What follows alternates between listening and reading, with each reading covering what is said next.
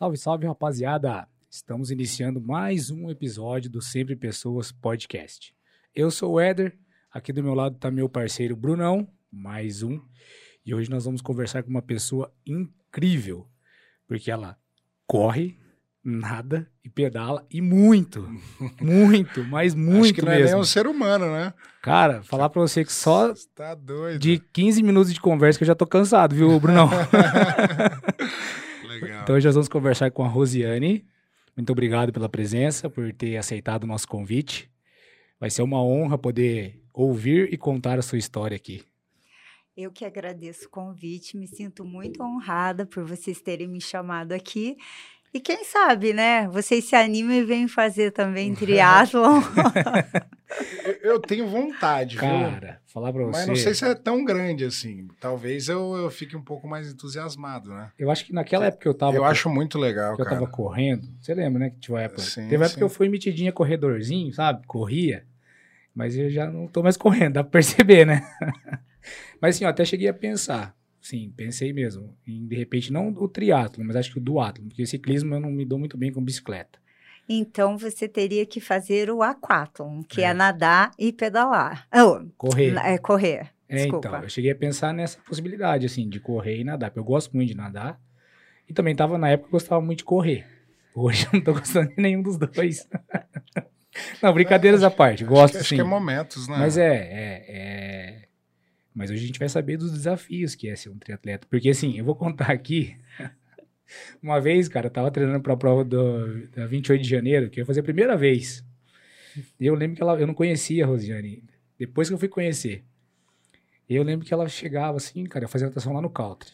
Eu via ela fazendo natação. Enquanto eu ia uma, ela ia uma, duas, três, quatro. Eu falava, meu Deus do céu, cara, o que tá acontecendo? Hum, Aí fui correr um dia lá no centro, assim, eu passo, ela passou, atropelou. Falei, Jesus, cara.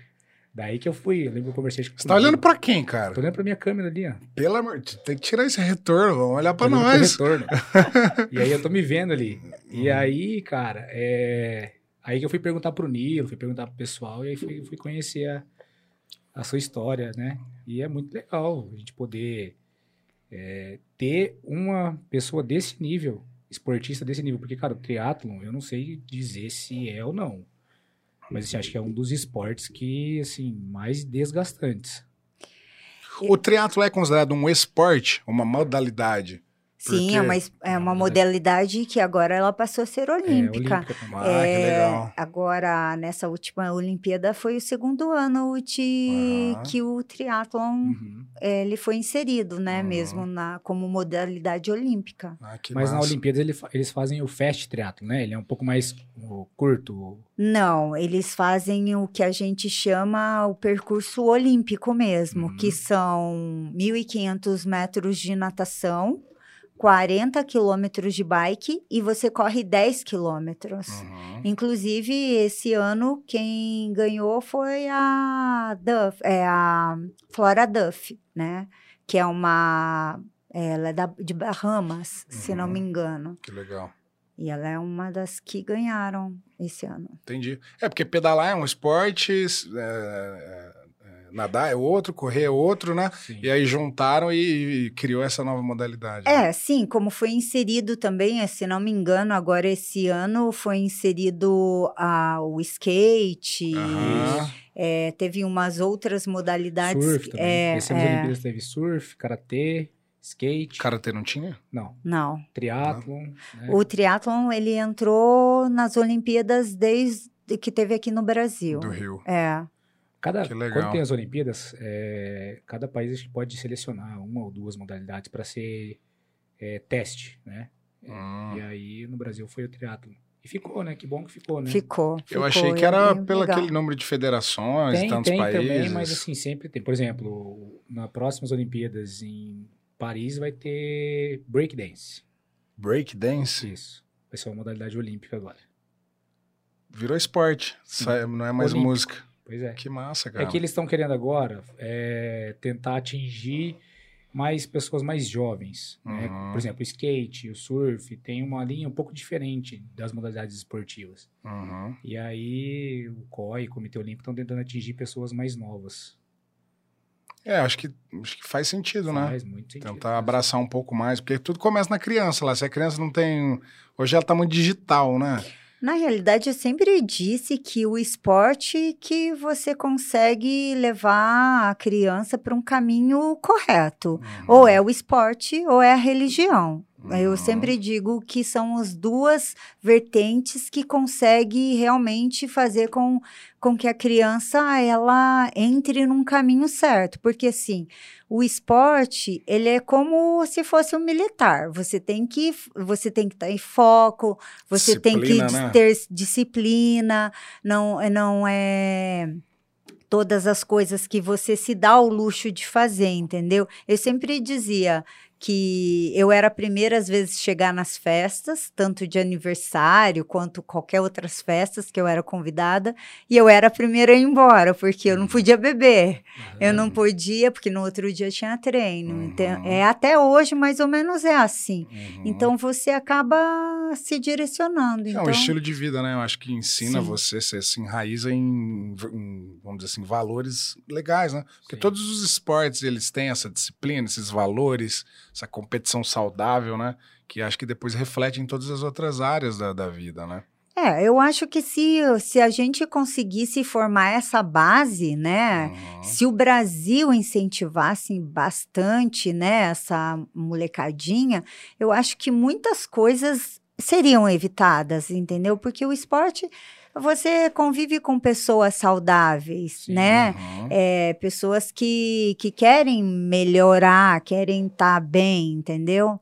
Ah, um exemplo nosso aqui é o nosso medalhista olímpico, o, pa- O o, Giovani. o Giovani. Ele veio Ele aqui. veio aqui. É, eu, eu assim, eu sinto muito orgulho, porque eu vi ele começar na natação Aham. lá no country, Sim. como você disse.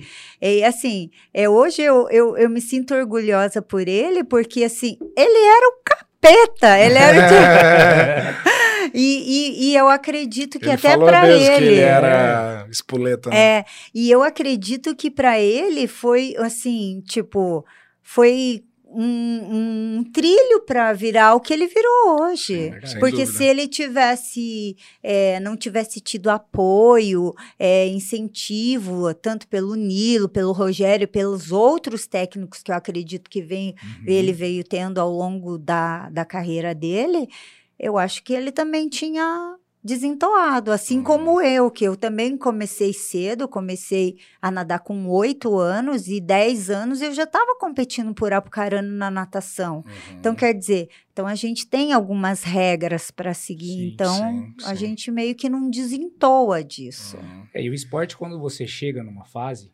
né? Por exemplo, você começou com 8 anos, Sim, com 10 já estava competindo. Ali você já começa a se cobrar, né? Mesmo você com 10 anos, porque você quer ganhar. Você quer, ainda mais quando é um esporte individual.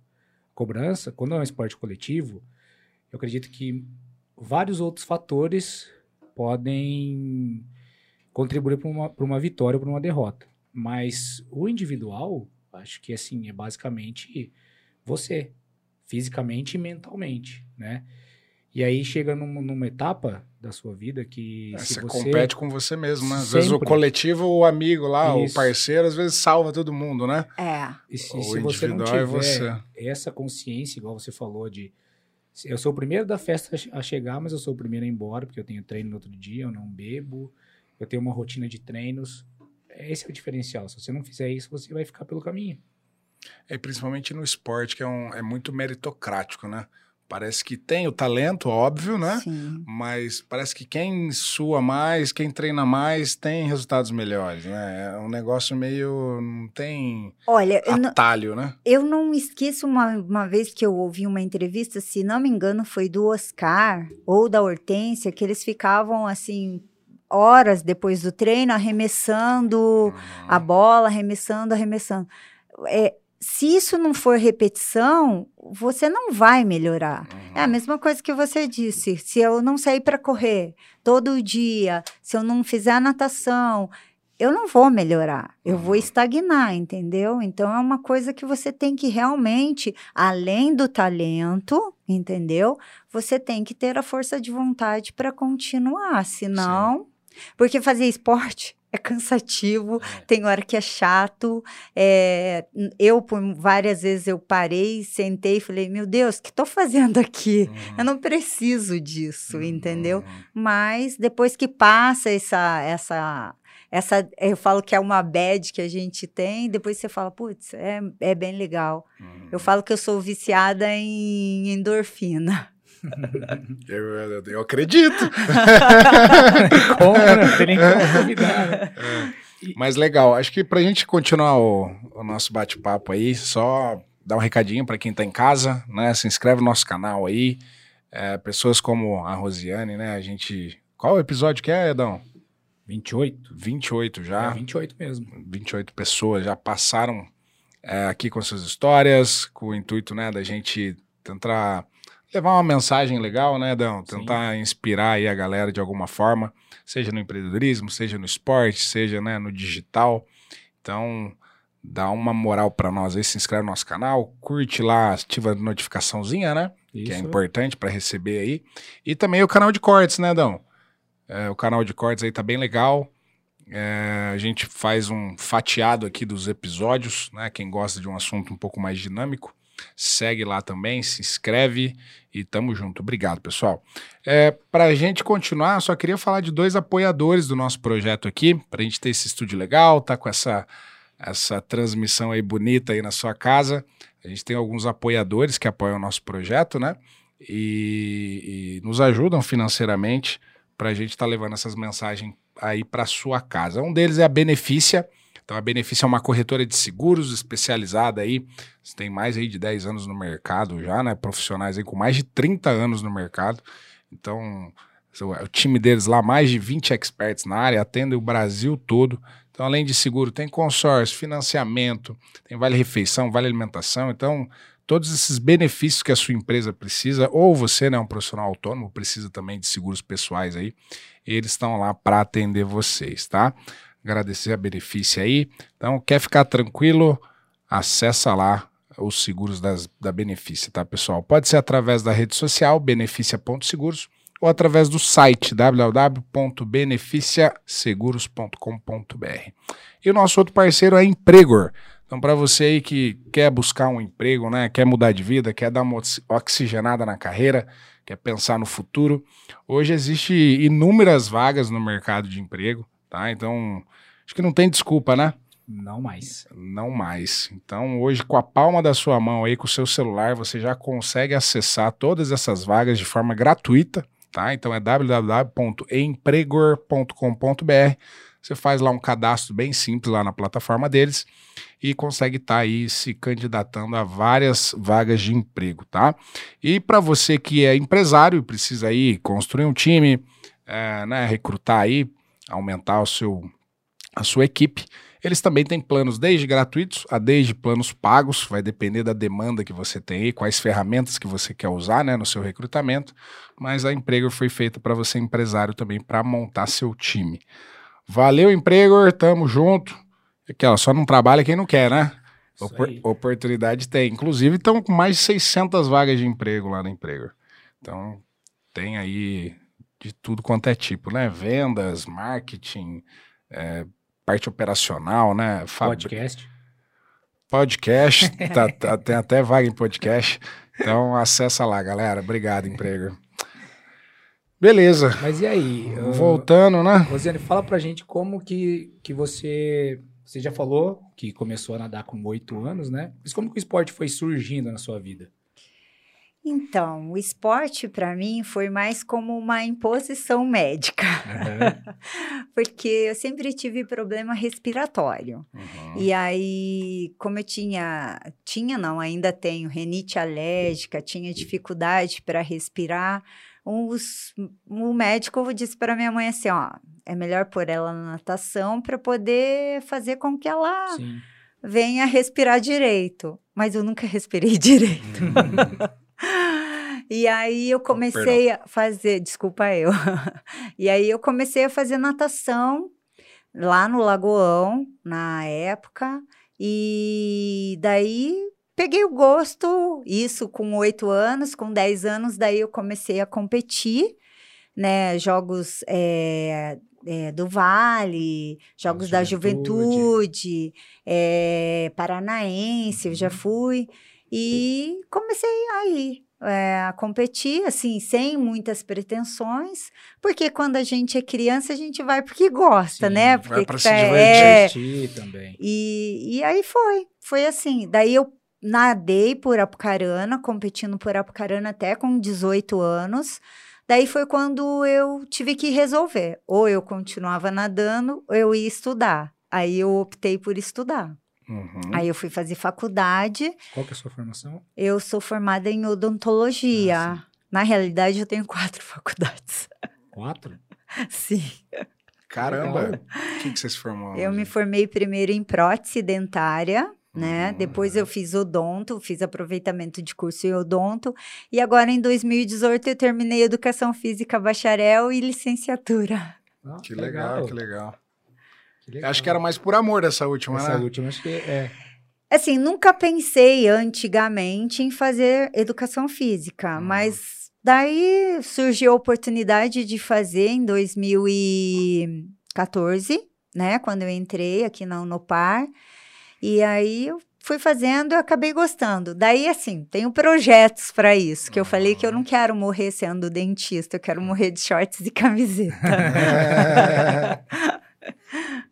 E, Que e- tá, e, e voltando lá então, aí você foi, fez natação, tudo.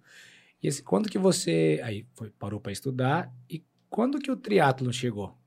então, daí eu, eu me formei, voltei para Pucarana. Uhum. e comecei a correr. Foi assim, foi meio que de brincadeira, porque me convidaram na época que tinha uma vaga para ir para o Rio de Janeiro, que o Pé Vermelho, Ah, é, eles estavam indo, isso acho que em 2004, ou- não me, não me recordo mais ou Uhum. menos assim, certinho.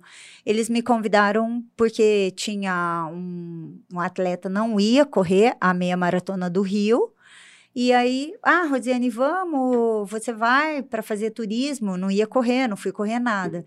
Daí fui com aquela galera toda, na Aham. época, assim, era muito legal, porque a família, né, Sim. eles fretavam ônibus, ia uma galera.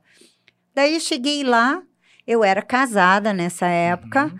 e aí eu virei pro meu ex-marido e falei assim: Cara, se eles podem correr, eu também vou correr isso, porque eu tava na, na, num pedaço da prova que era em Ipanema.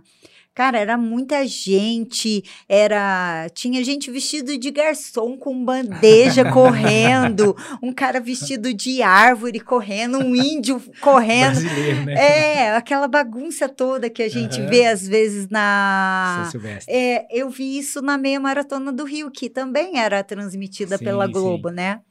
Aí eu falei, gente, eles podem correr, eu vou correr. Aí eu voltei dentro do ônibus, o Jura, né? O saudoso Juras, Sim, que ele assim. fal- que já é falecido. Eu falei, Jura, eu quero correr. Ele falou assim: ué, compra um tênis e vamos correr.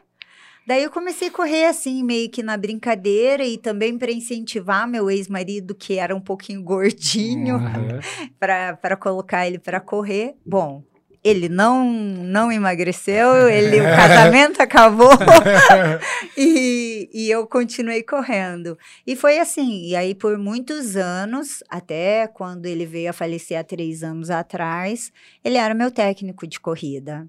Então, eu comecei a correr, mas assim, na base da brincadeira, mesmo como desafio. Aham. Aí eu tinha voltado a nadar, assim, só por Hobby. por esporte, assim, nada, sem pretensão nenhuma, Uhum. porque eu tinha recém-formado e não, não tinha nada para fazer. E aí comecei a correr. Aí um dia na praça. Uma, uma dúvida. é, só pegando essa já esse, essa, essa história sua. Você corria e praticava seus exercícios é, pós é, trabalho, antes do trabalho?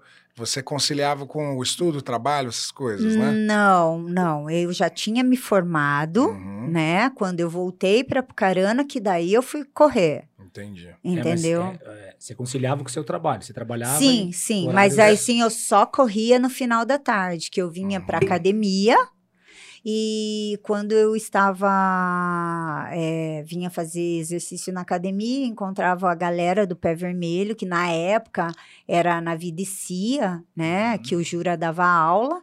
E aí a gente saía para correr depois das seis, seis e meia, Uhum. a gente saía para É, correr. eu, eu, eu perguntei isso porque, assim, a maioria do, do pessoal que escuta nós é, tem um trabalho normal, né? É, ou estuda, Sim. e às vezes tenta conciliar alguma atividade física, ou antes, ou depois e tal. E assim, pra mim, eu vejo que depois do trabalho eu tô sempre muito cansado, assim, sabe? Não sei se meu trabalho desgaste mais, mas parece que de manhã eu tenho um pouco mais de disposição, né? Mas acho que é muito pessoal isso. Você tem alguma. que, Assim, o que, que funcionou pra você? Olha, eu, eu, sou- eu, eu falo que eu não sou modelo de exemplo para ninguém. Agora, se você quiser me pegar como exemplo, então vai lá. Eu acho que daqui da mesa, acho que o seu exemplo é melhor. É. né? É, eu sempre digo que as minhas 24 horas, ela tem 30. Porque assim, eu costumo às vezes acordar é 5, 5 e meia da manhã, daí às vezes eu saía para nadar, ou eu saio para nadar, ou eu saio para correr, até mesmo para pedalar. Então eu divido, né, a semana os treinos que eu tenho para fazer. Uhum. E porque oito, oito e meia eu tenho que estar tomada banho e me transformar em dentista, né? Porque eu não sou atleta só, eu sou dentista.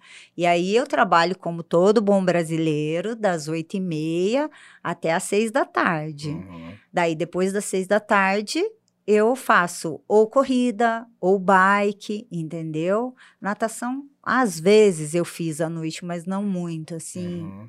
Não, eu não gosto de nadar à noite, eu prefiro Entendi. nadar de manhã. Uhum. Então, eu, eu sei, ou na hora do almoço, né? Eu já cheguei, assim, em preparos de prova, é, fazer três treinos durante o dia. Eu nada, eu Nossa. nadava cedo, corria na hora do almoço, ou, ou saía para pedalar, ou voltava a pedalar ou correr no final da tarde, Uhum. entendeu? Então, Entendi. já cheguei a fazer isso. Por isso que eu digo que eu não sou exemplo para ninguém. Não, e- É e pra assim, não ter o- tempo ruim, né? E, e assim, é, você falando isso pra mim, é, e ainda vendo que a sua profissão, que tem o seu sustento, ainda vem de outra coisa, que é a odontologia, o que, que você acha que, é, além da saúde, né, que todo mundo é, faz muito esporte pela saúde também, acho que que te move, assim, a, a, a ter essa disciplina toda para fazer todos esses, esses anos, assim, de essa, uma jornada de vários anos aí com essa disciplina no esporte, né? Você consegue enxergar, assim, o que que te move nisso? Qual que é o propósito disso? Sem ser só a saúde? Cara, eu nunca me preocupei com a saúde, tá? Eu me Uhum. preocupei isso lá atrás porque era uma imposição da minha mãe e do médico para poder aprender a respirar direito. Uhum. Depois disso, é, a na- a- como eu competia a natação, era uma forma de eu estar sempre com os amigos, estar sempre ali me brincando, essas coisas.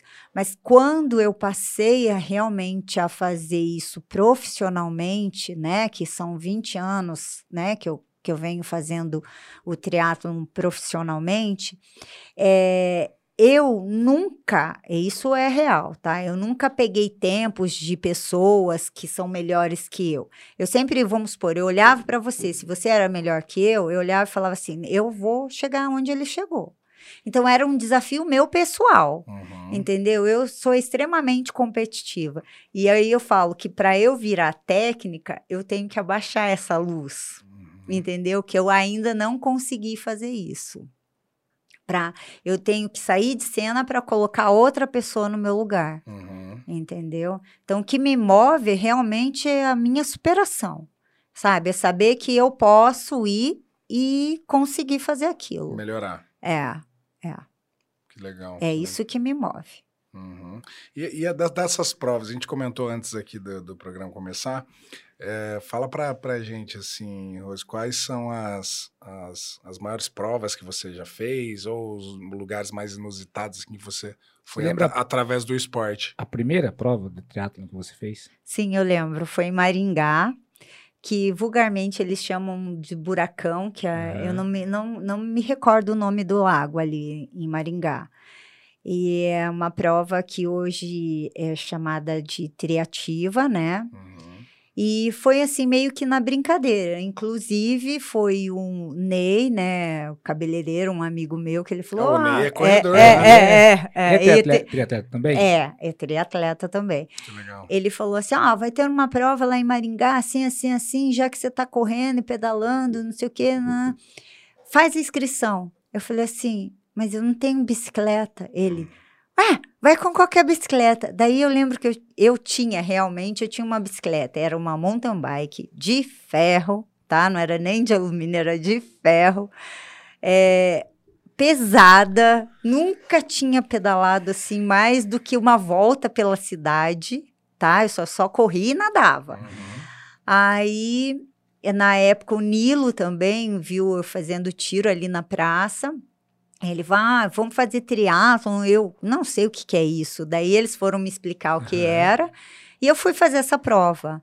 Daí eu me, eu me recordo até hoje que eu ganhei uma carona do Paulo Franciscon, que é um grande triatleta de Apucarana também, é o pioneiro daqui. Ah, que legal. E eu me espelho muito nele, entendeu? Uhum. Porque ele é o primeiro mesmo a fazer essas provas. E ele passou em casa e foi pegar minha bicicleta. Na época, ele já tinha uma bicicleta de carbono, que isso era. uau, né? Imagina isso 20 anos atrás, era uma coisa assim, fora da nossa realidade, entendeu? E ele pegou minha bicicleta para pôr na carroceria da caminhonete. Ele falou: Que porra é essa? Pesada, não sei o quê. Aí eu, é o que eu tenho. Aí eu lembro que ele foi lá, me explicou como fazer as transições, que eu tinha que sair, pegar a bicicleta, fazer, porque isso eu não tinha noção nenhuma, sabe? Quando Aham. você vai sem noção nenhuma. Aprender na prática mesmo. É, é. E você sai, pedala tudo que você pode. E a hora que você descer, Rosiane, calça o tênis e se manda e corre. Corre, mas corre bastante. Aí eu falei, ah, então tá bom. Daí eu nadei, aí eu saí para pedalar, quase morri de tanto pedalar naquela bicicleta, fiz os 20 quilômetros que era, que era 700 e, sete- 750 metros de natação, 20 de bike, né, e, e 5 de corrida. Daí eu fiz a prova, terminei a prova, aí eu, como vinha de carona com ele, coloquei a bicicleta e voltei embora para casa. E ainda falei para o Ney, eu falei, ah, Ney, se peguei alguma coisa, você me fala. Aí, quando eu voltei, na segunda-feira, ele me ligou no consultório e falou assim, ô, Rosiane, passa aqui no consultório que você... é, passa aqui no salão e vem buscar a sua medalha que você ficou em segundo lugar. Eu, quê? Uhum. Aí ele falou assim, é, você ficou em segundo lugar. Aí fui lá, passei e peguei a medalha. Foi assim que a gente começou E a... aí se apaixonou.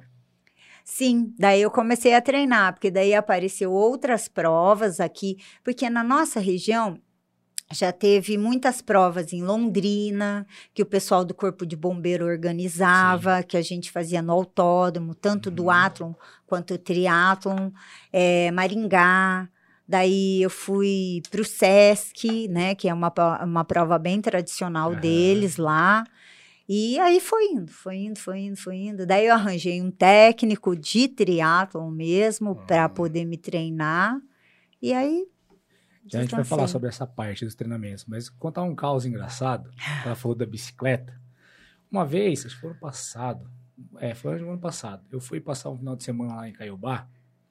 E foi um final de semana assim, chuvoso, chuva, não tinha ninguém na praia. E aí tava tendo um triatlon lá, lá na praia. E era uma, uma, assim, de alto nível. Eu cheguei já no finalzinho, cara, do triatlon, né? E comecei lá e cheguei lá e fui me aproximando pra ver. E aí tinha umas bicicletas, assim, uma do lado da outra, assim, que eu nunca tinha visto na vida. Sim, já tinha visto, assim, filme tudo, mas assim, frente a frente eu não tinha visto, cara. Daí eu tô ali observando e tal. Daí uma mulher chegou pra mim e falou pra mim assim: Ô moço, eu preciso ir lá na frente. Você não pode ficar olhando essas bicicletas pra mim fazendo favor, não deixa ninguém chegar perto. Bicicleta, velho. É, Tá bom. Tá bom, foi lá, voltou. Ela voltou com dois caras. Aí falou assim rapaz, ó, então vocês ficam aqui agora, vocês vão ficar de segurança essa bicicleta, não deixa ninguém chegar perto, tal, não sei o quê. Tá, moço, obrigado, tal, né? Tá bom. Cara, sem entender nada, eu cheguei pro rapaz e falei, cara, por que, que vocês vão ter que ficar de segurança nessa bicicleta aí? Ele falou assim: você não sabe que bicicleta é essa? Eu falei, não. Você já viu o preço? Eu falei, não. Então pesquisa aí. Rapaz, a bicicleta custava acho que 50 mil. Uma bike. Uhum. É isso mesmo? É. É. Tem até mais caro, né? Tem bicicleta de 130 mil reais, 70 mil reais. Bom, eu também tenho algumas Hum. bicicletas caras. Qual que é a sua mais cara? Quantas você tem? Eu tenho seis bicicletas. Seis bicicletas? É. Mas aí você tem um carinho, um carinho por elas e acaba não passando? Ou Cada uma é pra um Cada- específico. mountain Assim, bike, uma é mais rápida? Cada uma é para um tipo de prova. Eu tenho uma bicicleta Felt que eu trouxe dos Estados Unidos. Uhum. Ela é para triatlon e ela é de contrarrelógio, que a gente chama.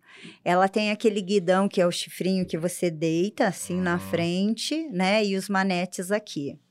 Essa é para um tipo de prova mais longa, mais é, não tão, ela é veloz, mas ela não é, ela não é uma, uma bicicleta que ela, ela é para longas distâncias. Uhum. Aí eu tenho uma Qual que é o roupa- valor dessa, mais ou menos? Eu tenho que falar. Ué, Não, não, você exato, fala aproximado. se não- Curiosidades. Não, precisa, mas acho que o povo tem curiosidade. 35 mil reais. Uhum. Importando ela, né?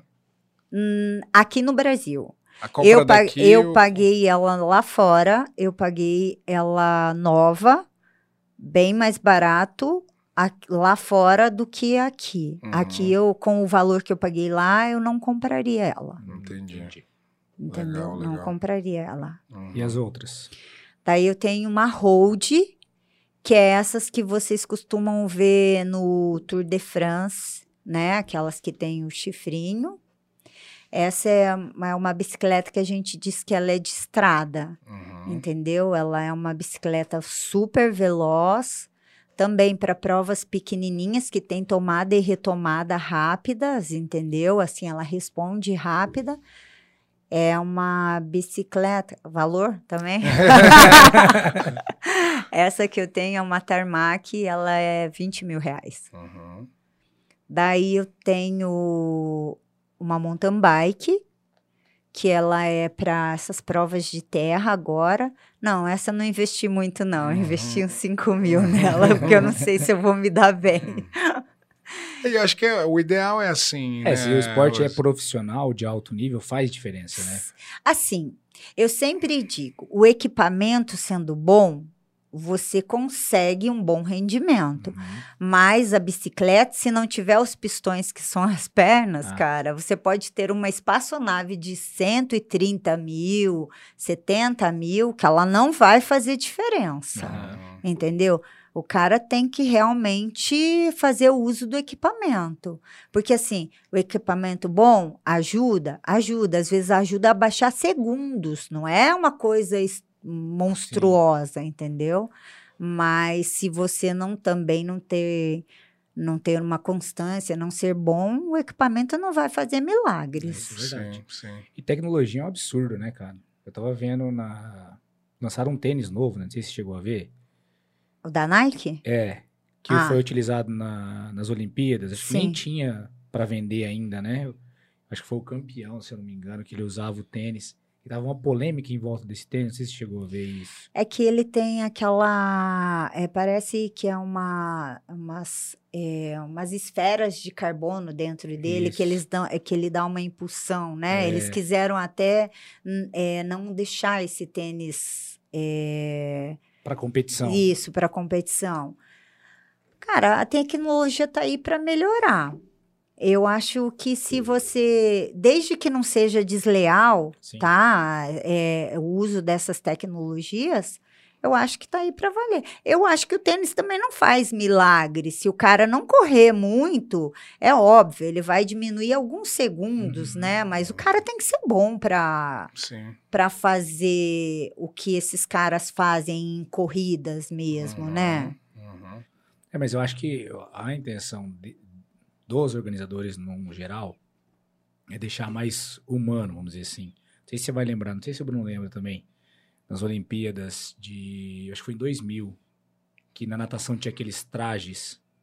Ah, Você tá. lembra? O de que eles falavam que era de tubarão, Isso, né? que quando ele, quando ele entrava na água, ficava as escamas certinho, assim. Aquilo lá foi banido no esporte, né? Aquela natação. Não- daquele, aquele traje específico ali. Diz que eles demoraram. Você lembra disso ou não?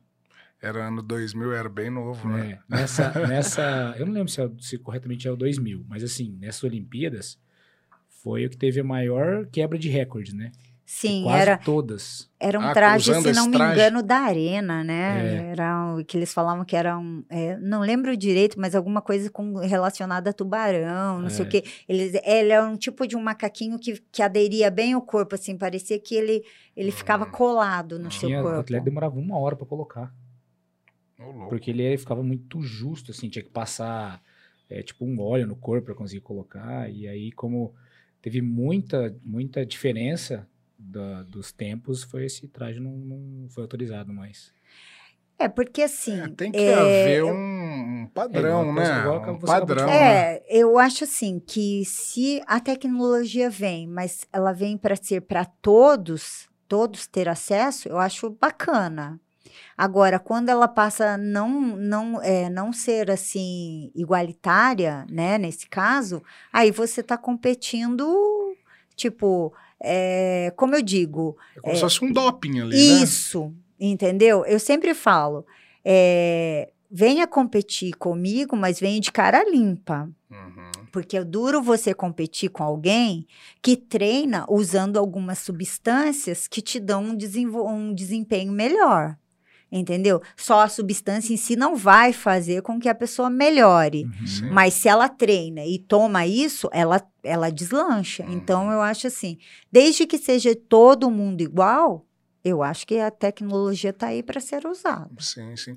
Mas, inclusive, essas questões de bicicleta. é, Quem tem mais dinheiro, obviamente, tem acesso a, a coisas melhores, assim, no sentido de equipamentos melhores, né? Sim. É, nessas provas maiores, até aquela hora que eu comentei, né? Quais as provas, assim, diferentes que você participou, se existe um padrão no equipamento. Por exemplo, ah, a bicicleta tem que ser um padrão tal, tal, tal. Ou é, mais, mais questão de bicicleta mesmo. Porque tem, tem muita diferenciação de parte financeira de cada atleta, né? Então, tem determinadas provas que elas colocam algumas regras. Tem provas que a, a bicicleta TT, que é a de contrarrelógio, ela não pode ser usada. Normalmente, em mundial, ela não pode ser usada. Geralmente é a road, porque daí nivela todo mundo igual, Entendi. tá? É, então, é, tipo, pro Ironman, não. O Ironman é liberado qualquer tipo de bicicleta Uhum. Tá? É, seja ela road ou TT, tá? Pra, né? É, eu nunca vi, assim, eu não, não tenho memória que alguém tenha feito um Ironman de mountain bike, tá? Só tô dizendo. Será que aguenta? Cara, eu acredito que aguente sim, porque tem caras assim que pedalam mountain bike que eu costumo dizer que parece um trator. Quando pa- se o cara é bom, ele deslancha até na mountain bike. Tem uns caras que pedalam forte mountain Sim, bike. verdade. Que legal. Explica um pouquinho mais do, do Iron Man, Rosiane. Você participou de três já, né? Sim, eu já fiz três Ironmans. Como que funciona assim? É, tem etapas é, nacionais, é, mundiais? Como que é isso? Então, os Ironmans, é, ela- aqui no Brasil, nós temos é, o Ironman em Florianópolis, né? Que é a prova que dá a classificação para o Mundial final, que é Kona, tá? Que é onde surgiu Havaí, né? realmente, é, no Havaí, que surgiu a prova de Ironman. Uhum. Então, mas para você ir para lá, você tem que se classificar, você tem que entrar dentro das categorias. Algumas eles premiam até a terceira colocação e outras a primeira só consegue essa vaga para Kona no Havaí. Uhum. É, as quilometragens de Ironman são 3.800 metros de natação, Minha nossa. 180 quilômetros de bike e 42 de corrida, uma maratona. Tá doido. E, E as você- bicicletas têm motor, né? Mano, 180. Quanto tempo, quanto, quanto tempo E o Iron Man tem esse padrão, não tem assim, meio. É, é esse padrão em todos os lugares do mundo é assim. O Ironman, tá? Porque daí tem a prova de meio Iron, que eles costumam chamar de 70.3, tá? A quilometragem é 1.900 de natação, é 90 quilômetros de bike e 21 de corrida. É uma meia maratona. Uhum. Daí tem a modalidade que é a olímpica, como eu já disse, é 1.500 metros de natação, é 40 de bike e 10 quilômetros de corrida. Daí tem o short ou o Isso aí sprint. parece ser mais acessível, né? Pra quem? Ah, na minha realidade. assim- não, eu já corri 10 quilômetros, pô. Não, eu acho que o correr- mais difícil é nadar, eu, na minha visão. Parece que, é meu, mais eu vou e difícil? volto ali numa Mas é que piscina, nadar é a eu já tô morrendo, cara. Nadar é a primeira. Sempre é, né? Sempre, Sempre é a começa sequência é natação. natação. Mas se for o último, morre afogado, né? Tem que ser o primeiro. Não, mas eu acho que é questão de logística mesmo, Aham. entendeu? É assim, É, não, a sequência. mas eu acho que tem mais risco, né? Porque o, o atleta, ele, no último, no, assim, qual que é o mais desgastante pra você? Para mim, sempre foi a bike, Uhum. né? Hoje já nem tanto, né? Mas a bike era o meu Ponto fraco, assim? era, era o meu Uhum. elo fraco do Uhum. triatlon. Uhum. Porque nadar eu sempre nadei, né? Uhum. E o pedal para mim era difícil, assim, eu achava que era era puxado, assim, não conseguia deslanchar, não, não sei, não, não ia, sabe? Uma determinada época não ia. E a corrida, como eu já vinha treinando, o meu forte sempre foi a corrida daí, Uhum. entendeu? Era, é até hoje é o meu forte é a corrida, assim, no triatlo. E quanto que é um tempo legal. médio, assim, o seu tempo que você faz no Ironman e o tempo médio, assim? Olha, hoje tem pessoas que ganham o Ironman com quase oito horas de prova, né? O masculino. O feminino é nove horas de provas, né? Assim, as- a elite. O meu melhor Iron foram 11 horas e 20 minutos, tá? Nossa. E não foi muito bom, assim, não.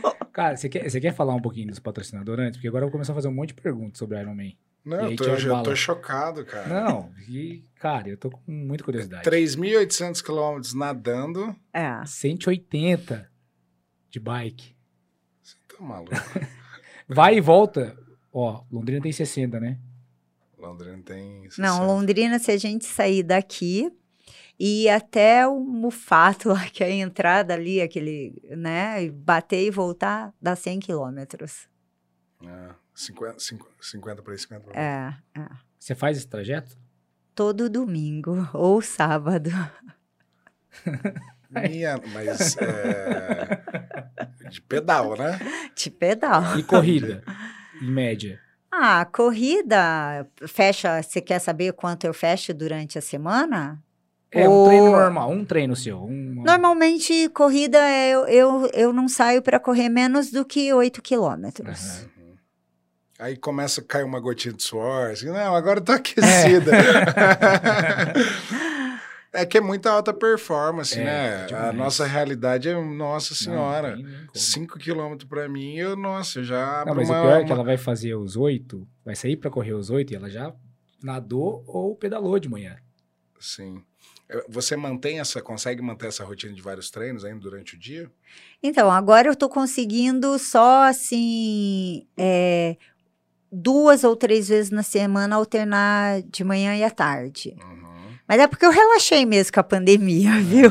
E agora eu tenho que retomar os treinos, porque eu tenho uma prova que era para ter sido ano passado em Maceió, que é a metade de um Iron, né, que é o 70.3, que foi transferido para o ano passado, para esse ano, em agosto, daí transferiram para dezembro agora e retransferiram para agosto do ano que vem. Aí eu tenho que tomar vergonha na cara e voltar a treinar, que senão não vou fazer. E assim, uma dúvida minha, é, Rosane, é, tem gente que quer tratar isso como profissão também, prioridade, assim, né? Não tem outras fontes de renda.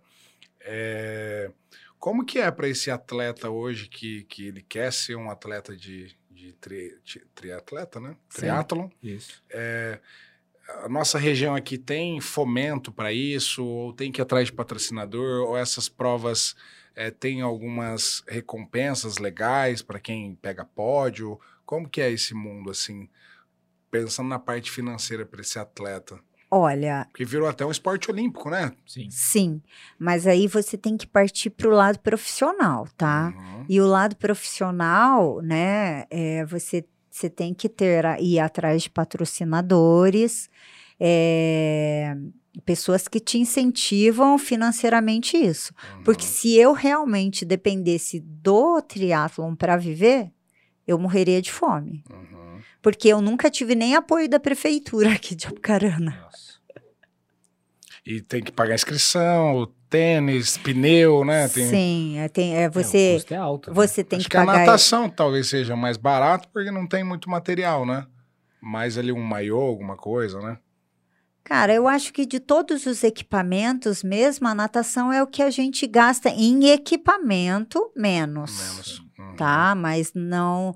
É, mas isso não significa que você não tenha gastos. Sim, tem que ter dieta Entendeu? boa, né? Uma- Não, porque assim, ó, é, a gente tem que partir do princípio que, no caso, no meu caso, né, uma roupa de natação, se eu nadar numa piscina aquecida, ela tem um tempo de vida útil seis meses, Nossa, Uhum. Entendeu? Um maiô. eu achei que era bem mais. Um óculos, também o tempo de vida desse óculos é pouco. Uhum. Porque daqui a pouco ele começa a embaçar, aí você, mesmo você usando alguns produtos, alguma coisa, você tem que comprar outro óculos. Uhum. Mas assim, em termos financeiros, eu acredito que ainda seja mais barato que a corrida e que a bike. Entendi, entendi. O que se gasta mais, eu acho que é em equipamento é a bike mesmo.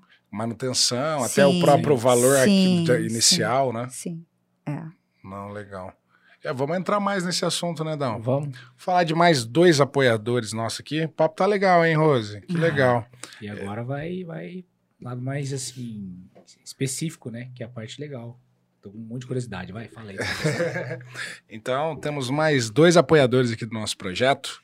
Assim como no triatleta, a gente precisa também de apoiadores, né? Pra gente se manter em pé. Isso mesmo. Isso aí. Então, um deles é a Made for It, tá? A Made for It é uma empresa de tecnologia aqui da nossa região. Estão há sete anos já aqui na nossa região. Só que atendem o Brasil todo. Então, temos empresas aqui de é, alta performance também, empresas Ironman, né? então, é, eles, eles eram especialistas, continuam sendo, né? De provedores de internet, algo bem mais específico, né? E eles acabaram criando a Made for Business, que é para atender mais as empresas da nossa, vamos dizer assim, mais tradicionais, né? Empresas Sim. assim é, que tenham um- uma abrangência assim maior, né? Eles criaram a Made for Business. Então, o que, que a Made for Business faz, gente? Esse braço da Made for It.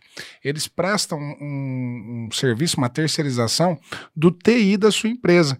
Então, para você que tem uma empresa aí tradicional e tem várias demandas, né, como configuração e suporte no servidor, né, aquelas seguranças da rede, firewall, roteadores e switches, VPNs entre sites, matriz, filial, usuário. Então, quem é do ramo sabe, né, o trabalho que é, é, ter isso bem organizadinho. Então, são especialistas em servidores Linux, servidores Windows, servidores FreeBSD e fazem toda aquela configuração da rede Wi-Fi. Então, você pode ter a rede Wi-Fi corporativa e a rede Wi-Fi dos visitantes, ter essa segregação. Né? Então, toda essa terceirização completa do TI, desse dia a dia que as empresas tradicionais aqui precisam, a Made for It, através do braço deles, que é a Made for Business, faz para vocês, tá? Então, se você quiser aí uma estruturação, um projeto, né, quer entender melhor quais são esses serviços e como você consegue ter eles na sua empresa através deles, entre em contato através do site made é, for de número 4, né, it, it.com.br ou através das redes sociais Made for It. Ou quem quiser, tem lá no nosso Instagram aqui do Sempre Pessoas também, nos destaques, todos os nossos patrocinadores, inclusive da Made for It. Valeu. Ah, o nosso outro apoiador é a Anchor. Você não tá de Anchor hoje, Adão? Hoje não, cara. Hoje eu tô, cara, acho que é a primeira vez que eu não tô de Anchor aqui, viu? Então a Anchor, pessoal, é uma marca de roupa aqui. Cara, ficar bravo com a gente. Vamos nada, só os Anchor. Então, inclusive vieram no nosso podcast, né? Os sócios vieram aqui contar a história deles. História muito legal, uma, uma, uma marca de roupa, né? Mais casual, mais do dia a dia. Começaram aqui na nossa região, hoje já tem showroom em São Paulo, já atendem mais de 150 lojistas e o verão tá chegando, tá? Coleção Anchor aí, acho que vão bater novo recorde esse ano, tá? Ano passado já bateram recordes, né? Tanto em, em número de faturamento e também em novas multimarcas que eles estão atendendo. Então, né? Você precisa, você que tem uma multiloja aí, uma, uma, uma loja, seja em shopping, seja em avenida, né? Que tem essas multimarcas. Acho que você precisa ter Anchor, pelo menos dar uma olhada no, no, no mostruário deles, que o verão tá chegando. E se não tiver Anchor na prateleira, tá perdendo dinheiro, né, Dão? Com certeza. Então entra lá em contato através da rede social Anchor Design, Anchor com K, ou através do site anchordesign.com.br. Mandar um abraço para eles lá. Tamo junto. Boa. Valeu. Ó, mandar um abraço porque tá acompanhando a gente aí também, o Rodrigo Costa mandou uma, uma perguntinha aqui, já vou fazer. Eu ia fazer essa pergunta, mas ele já mandou aqui. Faz lá. É, Rosiane, qual foi a prova mais difícil que você já fez? É, foi uma prova de ultramaratona é, de montanha. Eu corri 100 quilômetros. 100 quilômetros. Sim. Minha nossa, gente. Na montanha, né? Justamente. Não, e, e eu imagino que seja vários aclives. Irregular, declive, né? irregular. Tipo, a variação de altimetria foi quase 2.500 metros acumulados. Nossa. Como que é correr uma prova de 100 quilômetros? É, correndo. Não, assim, quanto tempo foi de prova? Eu fiz ela em 14 horas. Ai, ai. eu cansei. Eu, eu, no, no, no KM10 eu cansei, é 10 vezes o KM. E, e assim, é, eu penso que tem que ter um controle emocional ali Não, muito forte, né, Rosiane? Olha, eu vou te dizer dessa prova, tá? Hum. Essa prova, ela é assim, você começa toda feliz, ah, eu vou com mochila de suplementação, porque essa é uma prova que você, é, no stop, que a gente chama, e ela tem pontos de corte. Uhum. Se você não passar no determinados que, naquele quilômetro em tal hora, você é cortado, você não segue a prova. Entendi. Entendeu? Então tem pontos de corte essa prova. E, e ela é assim: é, você tem que levar a sua comida, você tem que levar a água, você tem que levar a sua. Como se fosse tipo é, a lâmpada, o red lamp, que, que a gente Uhum. fala, tem que levar é, aquelas mantas térmicas. é, Você vai usando isso durante a prova? Sim. É, não, não que vá usar, são, são pré-requisitos necessários para esse tipo de prova, entendeu? Uhum. Porque é uma prova que eu fiz lá em Bombas, né? Porto Belo ali. Uhum. E Fez em, começou em Bombinhas, terminou em Floripa. eu comecei em Porto Belo, fiz tudo ali, bombas, bombinhas, marescal. Deve ser muito bonito toda, também, né? é, e aí volta de novo, entendeu? Aham. Eu, eu ia para um lado da montanha e voltava pelo outro, assim. Uhum. É muito lindo, sabe? Eu acho que foi uma das provas, assim, que o amanhecer, assim, na, na montanha, porque a hora que eu cheguei, assim, era seis horas da manhã, assim, que eu tava descendo, era tipo um penhasco e o mar batendo, assim, coisa que a gente costuma só ver em filme, né? Porque a gente nunca contorna o E, mar. você- e- e que horas que começa uma prova dessa? Porque é ca- 14 horas, você falou? 14, sim, 15 horas? Sim, eu comecei às 10 da. Era 10 e meia da noite a corrida. Foi a Uhum, largada dessa prova. Entendi. Daí eu- Acaba. Eu fui Depois do chegar. almoço. É, eu fui chegar só no outro dia, é, quase 5 horas da tarde. Minha Nossa Senhora, gente. E aí tem esses points que você ali suplementa, se alimenta. Sim, é. tem os pontos de, de hidratação que eles falam, né? Uhum. Tem pontos de apoio para você reabastecer a sua mochila com água. Uhum. é, para você comer, entendeu? Mas você tem que passar em determinados pontos dentro do horário, Uhum. senão você não segue a prova. Entendi. Uhum. entendeu? E é uma prova, assim, como é uma prova de longa duração, é, você não corre o tempo todo. Se fala corrida, mas você não corre o tempo todo, Uhum. entendeu? Então, a maioria da... Às vezes você leva o trekking pool, que são aqueles, aqueles bastonetes Sei. que esquiadores usam. Uhum. Essas são usadas para fazer trail, elas são próprias para corrida de montanha Uhum. para você ter apoio para você subir, porque você algumas você consegue subir correndo, outras você vai meio que se arrastando, né, se Uhum. levando assim. Mas essa prova foi uma das provas mais difíceis que eu já fiz. Eu imagino. E que Bem que- mais que o Iron, assim, sabe? Eu senti muito difícil mais, que o Iron. aham, que o Iron. O Iron é 40, 42 de corrida, né? 42 de corrida. Tá, mas 180 de bike, não esquece. 3,800 de natação antes. Deus me livre. E como que é a preparação pro Ironman? Preparação, assim, eu, eu queria saber, assim, como que é a preparação antes? Você deve começar a se preparar aí quanto tempo antes? Um ano antes? Eu comecei para o meu primeiro Iron, eu comecei um ano antes. Aham. tá? Porque a inscrição da prova, ela é feita um ano antes, Certo. tá? Vamos supor, a prova que vai oco- ocorrer o ano que vem, tá? Esquece a pandemia, porque mudou todinho esse Sim. calendário.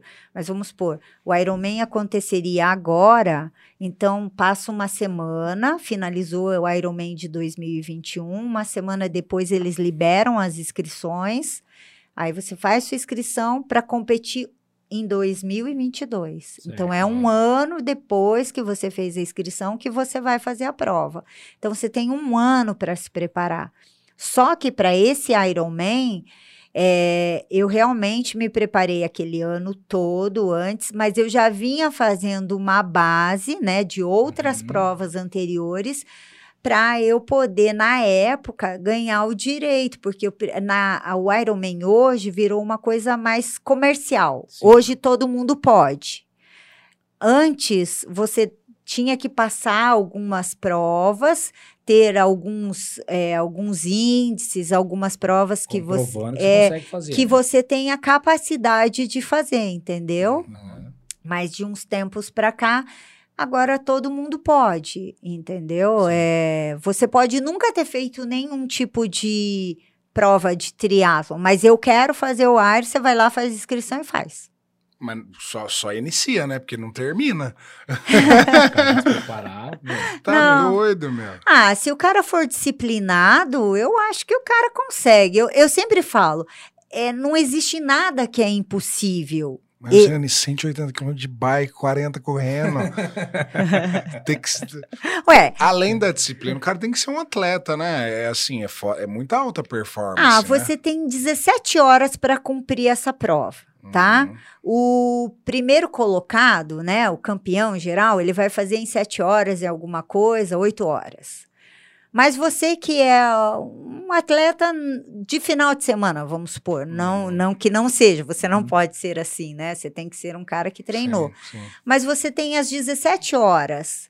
O cara fez essa prova em 8 horas, ele é Ironman. E o cara, se terminar a prova em 17 horas, ele é Ironman do mesmo Uhum. jeito. Ele só, um ganhou a prova e o outro foi o último a chegar. Mas Sim. fez a prova dentro do tempo limite. É, o propósito ali, cada um deve ter um, né? Um Sim. deve ser. Cara, mas, Finalizar- não, imagina terminar um Ironman.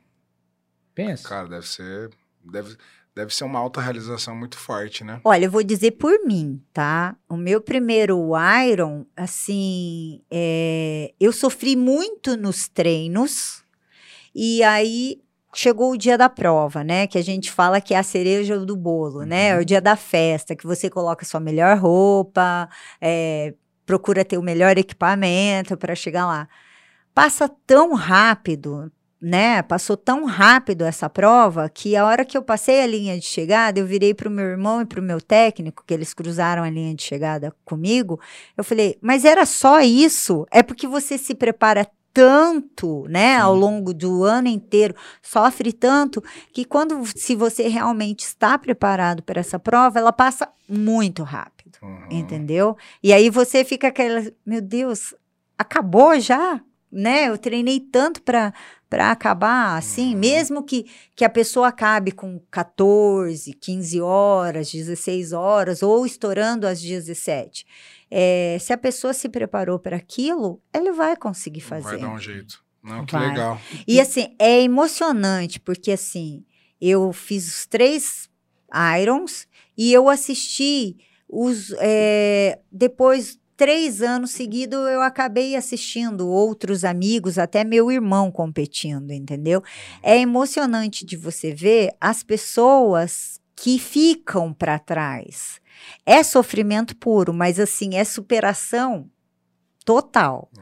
Entendeu? Porque assim, a pessoa, você não sabe o que a pessoa fez para estar lá, entendeu? Uhum. Cada um tem um objetivo. Sim, sim. Então é, é, é muito legal. É bacana você ver os últimos chegarem. Uhum. E como que é o dia da prova? O dia da prova começa normalmente às 5 horas da manhã, né?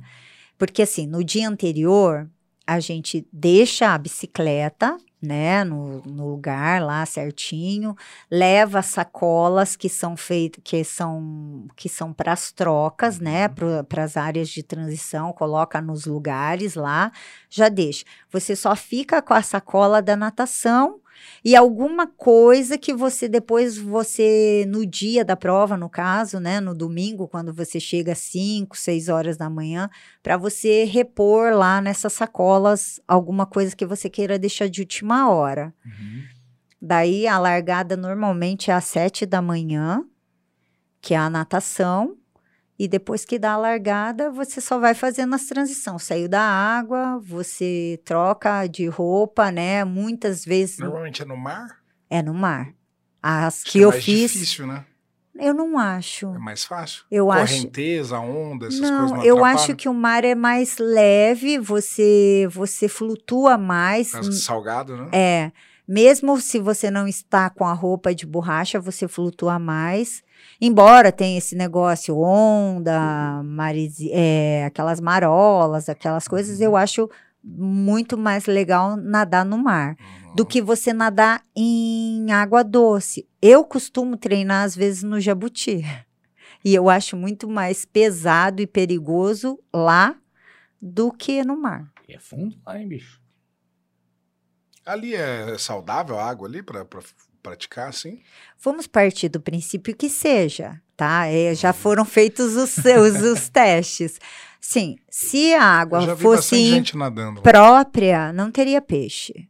Uhum. É, as capivaras não entrariam em água suja. Uhum. Então a gente tem que partir desse princípio. Entendi. É óbvio que a gente às vezes vem que jogam alguns dejetos, Uhum. algumas coisas, mas isso eu acho que o ambiental tá bem em cima disso ultimamente e, e o Jabuti melhorou muito, cara. Sim. E ali é um lugar tão legal, né? É. Dá pra fomentar mais esse tipo de esporte ali. Sim. Até É, mesmo mas- tem alguma competição. assim, Tá deixar- tendo competição? Eu já vi algum ciclismo, algumas coisas ali no Jabuti. Então, quem sempre faz provas ali, é, tem muitas provas de corrida, né? Assim, Unimed tinha lá. é, antes, né? sim. Eu já vi bastante bicicleta. E, o Nilo ali da academia, ele sempre fez os duátlons, Uhum. ele fez o primeiro triatlon que foi é, o ano passado, 2020, é. Foi em 2020, se não me engano, 2020 ou final de 2019. Eles fizeram o primeiro triatlon mesmo, que daí foram o pessoal nadar, daí teve o pedal e a corrida. Mas normalmente é o duátlon, que é a Uhum. corrida e o ciclismo. Que legal. E, e lá, voltando a falar lá do Ironman, lá, você tem uma equipe de apoio que fica te acompanhando durante a prova? Então, o Ironman eu não preciso do apoio externo, assim, tipo um irmão, um amigo, um tio, um pai, alguma coisa, porque eles têm a organização deles lá, tá? Só quem usa esse tipo de apoio, normalmente, são os Ultramens, que tem uma prova no Rio de Janeiro, né? Ah. Inclusive, esse ano foi em Paraty, que ela é o dobro do Ironman. Nossa Até ia perguntar quais são as, assim, as maiores provas. É, ela é o dobro. Você nada 10 quilômetros de natação, Mais que o dobro, então, né? sim. Nossa. É, se não me engano, você pedala 432, 400 e alguma coisa, não, me, não, não tenho esse dado correto, e você corre 84 quilômetros. Minha nossa, eu, nem, eu não sabia nem que dava para fazer isso. Tá. Inclusive, tem um conhecido mas meu dá- de Londrina que fez esse ano, há, há um mês atrás, o Diogo. O Diogo, é. Meu Deus, Não, cara. mas aí é 20 horas, mais de um dia, São três dias de prova. três dias. Porque você, no primeiro dia, você nada, né? Hum, Você pedala uma parte do ciclismo. uhum. Daí, no outro dia, você encerra, se não me engano, o ciclismo. E daí vai correr os 84 Então, quilômetros. você dorme, né? Sim, sim. Mas, que beleza, vou descansar e vou correr 80 quilômetros outro dia. Super, Não, Mas pensa que parece você- surreal, né, cara? Mas pensa que você passa o dia inteiro fazendo isso, dorme, no outro cara. dia cedo você tem que voltar a fazer de novo. Mas tá Nossa, sonhando, né?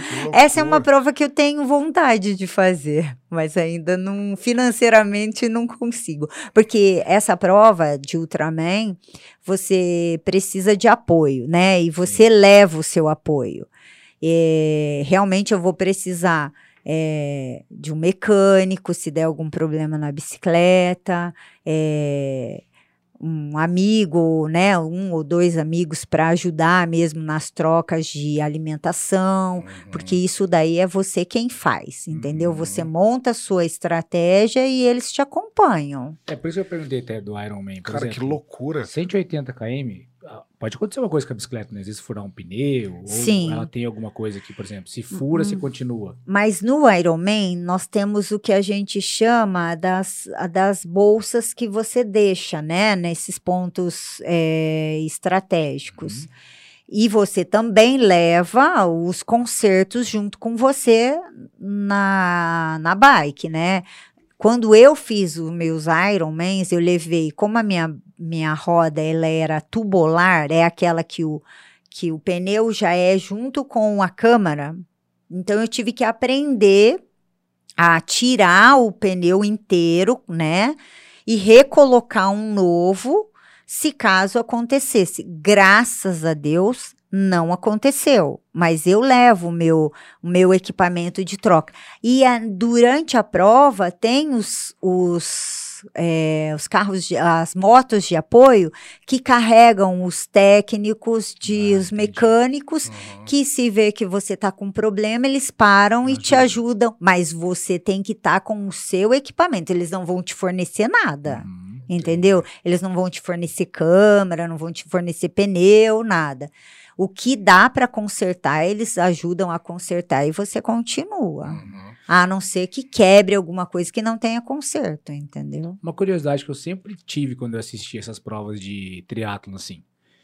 Quando você faz aquela transição, saindo da natação pro ciclismo, Ah, você normalmente chega, vai na areia, passa na areia e entra no, no ponto de transição. E você já coloca a sapatilha para daí para bicicleta. Sim. Como que é, é uma sapatilha diferente, especial? Ou seu pé vai com areia mesmo? Como? Então, nessas provas, normalmente a gente passa quando você sai da natação, né? Que você Isso. corre na areia. É. E aí você vai vai cair na, na, área de transi na área de transição de uma coisa para outra. Uhum. Geralmente tem chuveiros que ficam como poças de água que você já vai lavando seu Ah, pé, entendi. entendeu? Assim, vai passando e vai tirando essa areia. Mas eu sempre deixo na minha caixa de, de competição ali, que você tem uma caixa para guardar o seu equipamento, eu sempre deixo uma toalha, eu acabo ca- essas provas grandes tipo o Ironman, você pode chegar dentro da área de transição, que tem os lugares específicos para mulher e para homens, você pode tirar toda a tua roupa que você nadou e pode trocar todinho, Ah, Depende entendi. de você. Uhum. Você monta a sua estratégia. Eu, no caso, quando fiz os meus Iron, eu já ia com a roupa que eu ia pedalar por baixo da roupa de borracha. Tal, eu só deixava normalmente a camisa do ciclismo para para eu colocar assim que eu fosse para a área de transição, a Uhum. meia e a sapatilha. Daí capacete, óculos e luva e, e embora. Mas isso daí você também treina, né? Durante. Transições, né? É, durante... Que é um tempo importante ali, né? Sim, sim. Se você tem o objetivo de ganhar uma vaga, de ficar ali entre os primeiros, você tem que ter uma estratégia Sim. e treinar essas transições para que elas sejam rápidas. Uhum. Entendeu? Não, que legal. Você falou do Ultraman, que fala. Ah, isso. Essa é a maior prova do, do mundo, assim? De triatlon, É. que eu saiba, sim. Não, não tenho conhecimento de outra, não. Mas eu acredito que eles acabam inventando E- e- alguma e tem outra. No, tem no Brasil isso. Eu vi uma. Tem, essa prova, ela, ela é o 515, né, o nome da prova. É, URB, se não me engano, ela ocorreu esse ano em Paraty, no Rio de Janeiro. Geralmente é no Rio. Ah, que legal, que legal. E essas provas de.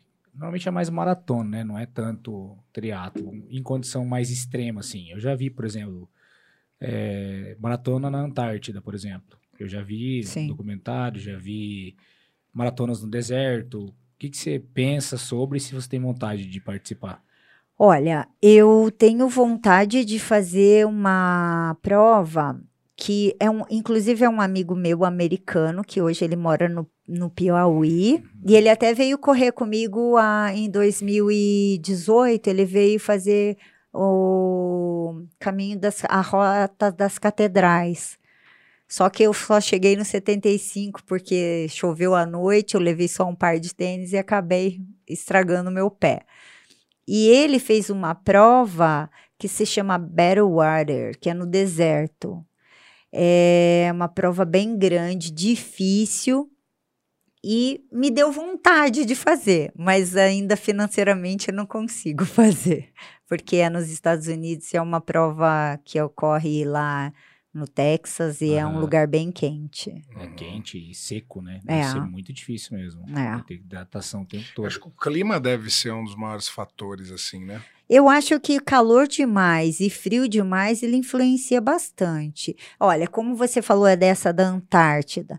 Eu lembro de- dos caras que fizeram essa prova, Uhum. eles treinavam em frigoríficos. Lembra disso? Que eles colocavam esteira lá dentro para fazer o Essa, preparo. essa, essa parte eu não cheguei a ver. Eu vi a Pra- prova em si. Para a preparação dessa prova, eu lembro que eu assisti. que o dedo da, da menina começou a necrosar, ela tinha que parar, pra, entrava num, num- numa cabana assim, pra aquecer um pouco e já voltava. Cara, É, esses- é um Você comentou de montanha lá. Muita gente fala do Monte Everest, né? Acho que deve ser o mais famoso, né? Você já teve vontade, assim, ou Não, curiosidade? escalada não tenho vontade de fazer. Chega a ser uma escalada o Monte Everest? É, uma É, escalada, o Monte né? Everest é escalada. Acho que é o mais. É, é, aí é escala, é de escalar, e isso eu não curto muito, não. Aliás, eu tenho até um pouco de medo de altura. O- acho que é o Rafael Avelar, que é um, é um brasileiro. Ele é empresário, mas ele é- também é triatleta e ele fala que o sonho dele é, o próximo objetivo é o Monte Everest. Isso é louco. ah, vi não, eu acho que eu amo um pouco a minha vida, porque. Cara, eu já vi É muito, lá, muito é um extremista, né? surreal, Muito surreal. extremista. E qual que é a competição mais importante, assim? Acho que além da... Acho que a Olimpíada hoje, né? Com certeza. Sim. É, mas é recente isso. É, o o Ironman, ele tá entre as, as mais importantes? Ou tem mundiais, anuais? Como que funciona isso? Então, Andrés? a, pro, pro triatlon, né, o auge é você conseguir a vaga para ir para Kona, né, que é a, é a prova, assim, é como se diz assim, é o auge do, do pro triatleta, né, Uhum. você conseguir ir para Kona.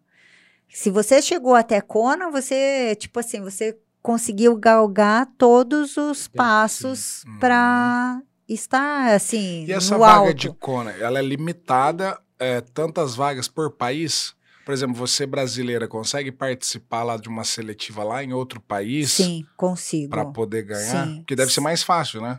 Em alguns determinados Não, países. É. Olha, Não, porque deve ter é país que porque- deve ter é- umas é pessoas muito. ser- É, porque você falou que é por colocação, né? Mas deve ter um tempo, não sei. não, você tem que estar bem colocado. Ou também, assim, vamos supor, a pessoa que está na minha categoria, ela ganhou em um outro país, porque às vezes vem muito estrangeiro para essas provas aqui no Brasil, Uhum. para poder conseguir essa vaga. Uhum. E aí, vamos supor que uma, uma americana veio, correu na minha categoria e ganhou. Só que ela ganhou essa vaga em outro lugar. Ela passa essa vaga para o segundo. Se o segundo não tiver o dinheiro para fazer a inscrição, ela passa para o terceiro. Entendeu? E vai passando para aquele que, que pagar e, e levar. Entendi. E eu tava olhando nas suas redes sociais lá, você, é, tanto é que essa foto que a gente fez, a arte, foi de um mundial que você foi disputar, né? Sim, porque na realidade eu corri como profissional é, para o duatlon, tá? Eu Uhum. fiquei hum, de 2012 até 2018 eu competia profissionalmente no duatlon brasileiro. Eu fiquei nesse tempo entre as 10 melhores do Brasil. Por três anos eu fiquei ranqueada entre as três melhores do Brasil. Poxa, que legal. Que Então, Massa. daí eu fui profissionalmente, eu corria na elite, entendeu? Aham. Não ia pro- por categoria.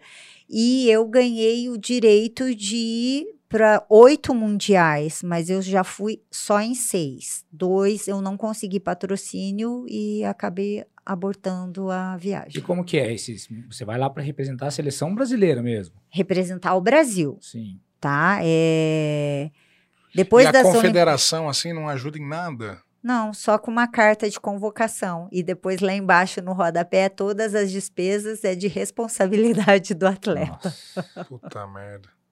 E tem alguma, assim, você que é do esporte, você vê alguma solução para algum fundo de arrecadação? Você vê que se, que se tem um... Porque parece que é bem unido essa classe, né? De, de, de, de atletas, assim, que praticam esse esporte. Tem bastante competições, né? Não tem um fundo de reserva essas competições? Alguma coisa que é, essa união proporcionaria é, esses atletas de competições mundiais uma ajuda de custo?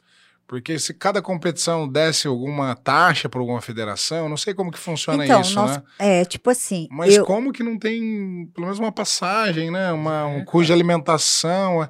Eu acho que é papel do, do governo também prover isso, né? olha, eu eu desconheço na área de triatlon isso, entendeu? Uhum. Nós temos as federações, tá? É, tem a Federação Paranaense, a de Santa Catarina, Uhum. é, de todos os estados tem as federações. Por incrível que pareça, se eu falar por onde eu sou federada, vocês não vão acreditar. Hum, Eu sou federada por Santa Catarina.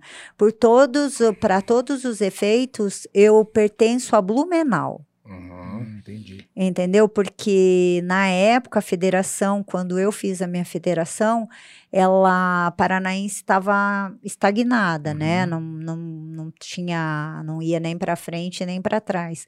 E aí eu optei por ser federada por Santa Catarina, porque Santa Catarina, sim, eles já me ajudaram várias vezes, assim, em provas internas, que eu digo aqui dentro do Brasil, para poder me deslocar. Que legal. E esses mundiais, para quantos países? Eu vi que tem várias bandeiras lá, né? É, todos foi pela, pela, pelo duatlon ou triatlon? Pelo duatlon. Uhum. É, Você comentou seis mundiais? seis mundiais. Foram todos, todos em outros países. Sim, eu fui para a França, eu já fui para a Espanha, eu já fui para o Canadá, Estados Unidos, Austrália. Ó, que legal. É, é, Hã? E aí, Bruno? Você já foi pra Austrália, né? Mas não foi Já correr. fui. Cara, corria, mas. corria do, dos cangurus. Pra onde mais? é, assim, outras provas menores, eu já fui para Argentina, para Uruguai, Nossa, É. que legal. Tudo através do esporte. su- sim. O esporte Uhum. pode proporcionar essas coisas, né? Eu falo que se o esporte não tivesse na minha vida, talvez eu não teria ido a tão longe, entendeu? É, o esporte ele me proporcionou, até mesmo aqui dentro do Brasil, eu conheci lugares que eu jamais pensaria em ir como turista, Uhum. entendeu? É, porque como você vai disputar a prova, às vezes você não, não olha muito a localidade, né? Ó, eu preciso disputar aquela prova ali, eu vou. Depois que você vai se conectar com a cidade, conhecer, né? Tem É. muito disso também. Uma das cidades assim é que bom eu- que você já faz a prova e já dá um tour na região toda, né? É, mas a gente tem que apro- a gente eu sempre digo que eu aproveito né essas viagens para poder conhecer né interagir é, aqui tipo dentro do Brasil uma cidade que eu nunca me liguei assim a gente ouvia falar Manaus Uhum. né Manaus eu já fui duas Nossa, vezes deve ser demais lá. É muito legal, porque assim, você ouve falar tanto da floresta amazônica, Rio Negro e Solimões, Aham. é, aqueles índios, aquelas tribos, aquelas coisas, mas você conhece isso por. é, na minha época, né, que eu já sou um pouco mais velha que vocês, eu conhecia isso por livros, entendeu? É, algumas coisas que passavam na TV. E aí, quando eu me dei conta, eu lembro que ainda brinquei dentro do avião, que é a hora que a gente estava chegando em Manaus, eu falei, gente, isso aqui é a floresta do livro de história, de geografia, não sei o quê. Uhum. Então aí você você se liga que é, assim, é a oportunidade que o esporte me deu. Uhum. Porque assim, normalmente eu não iria para Manaus. Uhum. Verdade. Você, você iria para Manaus? Hum, acho que não. Eu quero ir pescar ainda lá. é um sonho, assim. Vai ela é- pensar- Pantanal, é? Não é de Não, Manaus, Manaus, Manaus mesmo. Tem uma cidade que chama Barcelos. Você para em Manaus, de Manaus vai pra Barcelos. De Não tem barco. essa- Não, aviãozinho mesmo. Mas lá dentro, os, as locomoções, barco, né? É. Mas tem essa cidade bem famosa lá, que tem uma espécie de... Pe... Ah, enfim, quem gosta de pesca sabe que Barcelos é o, é o, é o ponto, assim. Entendi. Não é que eu gosto de pescar, entendeu? Não quanto meu pai, né? Meu pai é um... Tem que ser estudado. Acho que é Tem. igual esses caras do Ultraman aí. É. Tem que ser estudado também. Mas eu, eu acho legal, acho legal.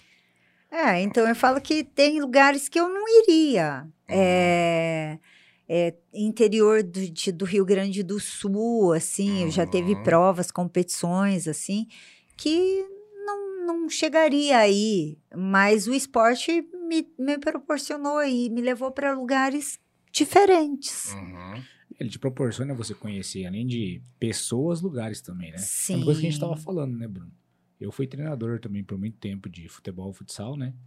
E conheci, mas assim, mais aqui dentro do Paraná, mas conheci muitas cidades e muita gente que eu não imaginava conhecer. E que eu acho que se não fosse por conta do esporte, não iria conhecer.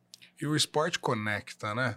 Às vezes Você não Sim. sabe o nome, de onde veio, nada, mas se é um triatleta, eu acho que vocês têm já uma conexão e vocês acabam se relacionando mais fácil, né? Olha, eu costumo dizer assim que é, é o atleta, ele acaba se conhecendo, entendeu? Uhum. Eu falo que hoje eu posso dizer que eu tenho amigos em vários lugares do mundo. Uhum. Com É. certeza. É muito legal porque eu já tive assim, já tive duas vezes no Canadá e pessoas que eu conheci no primeiro mundial, eu reencontrei nessa segunda vez que eu fui para lá, assim, e a pessoa não, vem, fica na minha casa, vem conhecer e, sabe, é bem receptivo.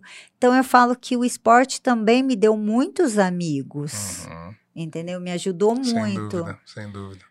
Deixa eu falar dos últimos apoiadores e eu tenho uma dúvida mais relacionada com a comunidade hoje, como que vocês se conectam na internet, tem algum grupo, alguma coisa, mas eu vou fazer. Tá, Porque tem lá. muita gente que às vezes quer entrar nesse mundo e não tem amigos, não tem uma escola disso, né? Não tem um, sei lá, é mais raro você Sim. ver, né? É, pelo menos eu não, não conheço, então às vezes você consegue dar uma luz para esse pessoal que quer, quer fazer um Iron Man aí, né? então, falar só dos últimos apoiadores, gente. É, um deles é a Mundial Fênix, tá? Então, parceria com a Mundial Fênix, a gente tem um projeto social, né, Dão? Sim, Eu tô mostrando pra lá, mas é aqui, ó. isso aí. A, a gente tem um projeto social com a Mundial Fênix para ajudar nessa pandemia. Então, semanalmente, a gente escolhe uma instituição da nossa região para a doação de algumas caixas de máscaras. Já não fizemos uma conta de quantas foi, mas já foi algumas milhares de máscaras, né? Ah, bastante, hein? Já foi bastante máscara, já, eu, depois eu vou fazer essa Fazer a conta fazer um certinho post lá. quantos A gente já Tem doou. sido mais de 20 mil máscaras, eu acho, desde o começo. Pois é. Enfim, é. então, ah, né, da forma que a gente pode, a gente tenta colaborar aí para essa pandemia acabar. Acho que estamos na reta final, é, mas ainda não acabou, né? Nisso, eu vi uma notícia hoje, cara, muito Hum. legal. Que desde quando iniciou a pandemia, hoje foi o primeiro dia que São Paulo não registrou nenhuma morte por Covid. Pô, graças a Deus. Então, Apucarana faz tempo, né? Faz tempinho também. Graças a Deus, né? Que bom. Inclusive, tô vacinado, segunda dose também. Agora, acho que não vai nascer um pé de jacaré, né? Pode, pode ser que nasça o pé, mas Covid, eu acho que. Graças a Deus. Mas enfim, agradecer a Mundial Fênix a parceria com o nosso projeto social, né? Então, para quem não conhece a Mundial Fênix ainda, é uma empresa da nossa região também. Nasceu da pandemia, o próprio nome já já diz, né? Uma Fênix. Então, nasceu na pandemia aí para é, ajudar o Brasil. É, estourou no Brasil todo, né, Dão? Sim, tá aí. Estão em vários eventos, cara. Stock Car, parceria com o McDonald's. par- Stock Car não, Fórmula Truck. Fórmula Truck? Isso. É Fórmula Truck, verdade. Enfim, uma empresa aí muito séria, né? E tá nessa com a gente. Agradecer demais. Então, eles têm vários modelos de máscaras, né? Desde adulto e criança. Então, tem o selo da Anvisa, tem tripla camada, clipe ajustável e até 98% de eficiência na filtragem. Um das, vamos dizer assim, alta performance aí nas, nas proteções de máscara. Tá? Então, inclusive, estão agora inovando, vão criar uma linha de produtos de limpeza né, para pós-pandemia aí ter novos produtos, né, inovadores. Então, é, agradecer aí Mundial Fênix esse projeto. Então, quem quiser saber mais dos produtos, entra lá no Instagram deles. Diariamente eles têm conteúdos bem legais. Então é Mundial Fênix. Ou entra lá nos destaques do nosso Instagram, que a gente tem uma marcação lá deles. Valeu, Mundial Fênix, tamo junto. E o nosso último apoiador, Inclusive, temos uma vaga em aberto, hein? Algum empresário que quer divulgar a sua empresa de uma forma diferente, né? Através de podcast. A gente tem uma vaga em aberto para um patrocinador. Então, manda uma mensagem para nós, a gente conversa, mostra os valores, né? Isso aí. E, pô, E estamos expandindo também, né, Bruno? estamos expandindo, temos episódio em Londrina, toda quarta temos live no Instagram. Sim, nosso, Então. site já tá em, nosso site também está em Vamos produção. ter um site com e-commerce dos produtos. Então estamos em evolução aí, graças a Deus. Então, o nosso último apoiador é a Azuki Experts. Então, pessoal, o que é a Azuki Experts? É uma coprodutora de é, experts, né? De, de professores, né? Vamos dizer assim, disseminadores de conteúdo. Então, você é muito bom em algum assunto, se você sabe muito de alguma determinada área e você acha que ensina, né? Consegue ensinar esse determinado conhecimento. Hoje a internet está aí para isso, gente. Então o que, que a Zuki faz? Basicamente, pega você no colo, igual um bebê mesmo, ajuda você a estruturar todo um curso digital ou uma mentoria digital. A gente tem certeza que o que você sabe, é, pessoas pagariam para estar aprendendo com você. E hoje a internet ela te dá o poder da escala, né? Te consegue te conectar aí é, com várias pessoas. Então, se você né, tem um conhecimento, se é considerado um expert, é, entre em contato com a Zuki, vai lá, estrutura né, todo esse conhecimento de forma digital. Então, eles ajudam você a, a lançar o seu produto, né, o, seu, o seu produto infoproduto que chama, né, é, sua mentoria, o seu curso, e fazem todo o, o trabalho de estruturação inicial até a final. Né? Então, entre em contato com eles, Zuc, Z-U-C-K Experts, lá no Instagram, e eles estão preparados lá para atender vocês. Valeu, Zuc, tamo junto. E voltando, Rosiane, quem quer se conectar com esse mundo né, da, do triatlo ou do atlon, é, tem alguma comunidade assim que, que você sugere a seguir ou entrar em contato, ou algum, algum canal assim de mais fácil acesso para essa pessoa estar consumindo esse tipo de, de coisas aqui Assim, na nossa região? É, notícias a gente tem o Mundo Tri, que é também é uma, uma revista, né, Uhum. ligada ao triatlon. É, de um modo geral, agora tem bastante técnicos nessa região que, que fazem essa assessoria. E assim, tem os, os amigos de WhatsApp, né? Que a gente vai divulgando. No Face você também encontra várias comunidades, entendeu? A Pé Vermelho tá, é, Tem tá ainda de pé pé vermelho, né? ainda? Tem ainda, como é que eles E estão? tem, tem, Tem, o pé tem. vermelho sim. Tem Ah, um outro também, eu não vou lembrar o nome dele agora. Você me ajuda a lembrar. Qual? Que é aqui perto do 28. Que ele também trabalha. Eu acho que ele, não sei se ele faz teatro ou não, mas eu vejo ele direto. O que treinava com ele. Ah, o também. Edielson? Isso. Ele é meu técnico agora é? de, de, como fala, de fortalecimento. E a gente treina junto. E ali, ali é especializado nesse tipo de treinamento? Sim, é, ele é bem capacitado para esse tipo Aham. de treinamento. Ele é referência, né? Há muitos anos, né? Na área, assim, de, Sim. de preparação, né? sim, sim. Ele, o Nilo, Uhum. agora tá entrando o Johnny, né? Isso, eu vi o Johnny mesmo do carro. Entendeu? Agora tá entrando o Johnny. E quem sabe o ano que vem sou eu, né? É, é verdade. Fala um pouco sobre isso aí. Na verdade, teve até uma intimação aqui no- nos comentários aqui, mas fala um pouco sobre essa, esse seu pensamento. Você pensa em se- seguir essa linha mesmo de treinamento? Ser é, uma. Eu não, não gosto, eu não gosto muito dessa palavra de treinador. Ser uma. Eu gosto da palavra técnico, eu ainda sou do, do, do tradicional, entendeu? Porque hoje diz é, coach, é, team, esses Uhum. times aí, eu ainda prefiro o técnico, Sim. sabe? Aquele que fica com a prancheta, o cronômetro na mão Aham. e gritando na sua orelha, sabe? e querendo ver você desempenhar o que o seu corpo consegue. Sim. Porque hoje, assim, existe muito. Eu, eu vou dizer o que eu acho, tá? Não que é errado. Existe muita modinha, é, VO2, é, é zona 1, zona 3, zona Uhum. 4, não sei. ah, e aí o cara fica muito em cima dessas coisas e acaba perdendo é, o melhor, porque às vezes o corpo consegue responder melhor. Se Uhum. você tá saudável, passou por uma bateria de exame e, e, e tem vontade, eu acho que você você o técnico, né? O técnico consegue explorar isso de você. Uhum. E aí, assim, eu acho que hoje é muito, muito assim. Eu já me encaixei nisso, tá? Como aluna treinada. É, lançam várias planilhas e aí vai te encaixando, né? Como caixinha, ah, você entra nessa, Uhum. essa. Mas eu acho que cada um consegue dar muito mais do que essas caixinhas que hoje nós somos colocados. Sim. Então eu quero partir por esse lado, eu quero voltar ao molde tradicional ainda, como eu aprendi com o, o Jura, que hoje já não está mais aqui, Sim. era, era o técnico Juraci mesmo. Era fenômeno, cara. Entendeu? física. Era o cara que ficava com a prancheta na mão e vamos e gritava o tempo todo e exigia com você e cronômetro na mão, ele sabia tudo, entendeu? Era, é, o cara era fera. É assim, ele me faz muita falta.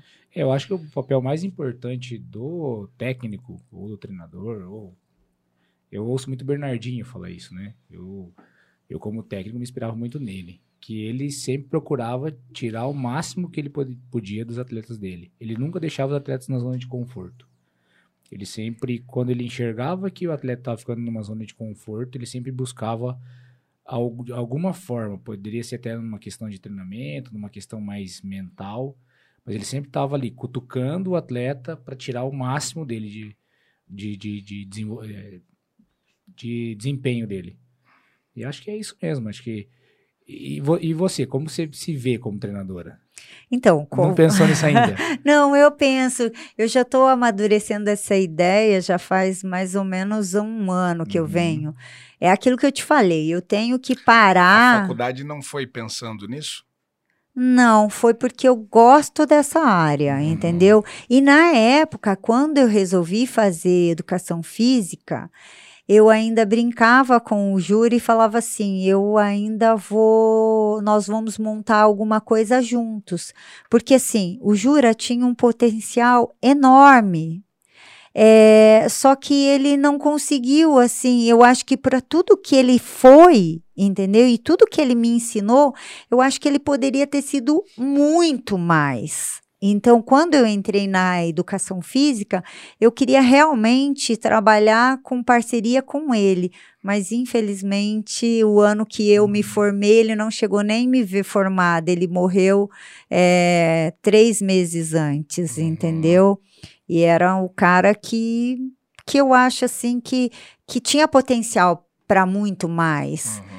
Entendeu? Hoje, assim, eu acho que é muito comercial. E o cara não, o cara era humano mesmo, o cara, ele sabia É, ele extrair. deixou o legado dele é, e você, como aluna, agora é, vai levar esse legado pra frente, né? é, ele conseguia extrair da, da- do aluno, assim, o lado melhor dele, entendeu? Uhum. E eu falo, se eu corro hoje do jeito que eu corro, eu corro por causa dele, por tudo que ele me ensinou. Uhum. E assim, sem, sem essa modinha que tem muito agora, entendeu? Entendi.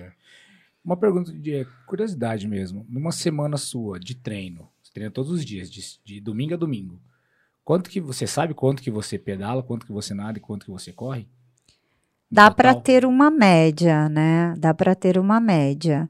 Normalmente, corrida eu corro em torno de 40, 40 e poucos quilômetros por semana. É, pedal, é, eu pedalo é, terça, quinta, sábado e domingo. Eu devo fazer uma média de uns 300 a 400 quilômetros. Pouquinho, né? Nossa senhora. É durante a semana, tá? Não é num Ah, dia só. pneu, pneu vai embora, né, Rosiane? Gasta bastante. Mas eu acho que gasta mais câmera, que fura muito. Fura bastante? Fura.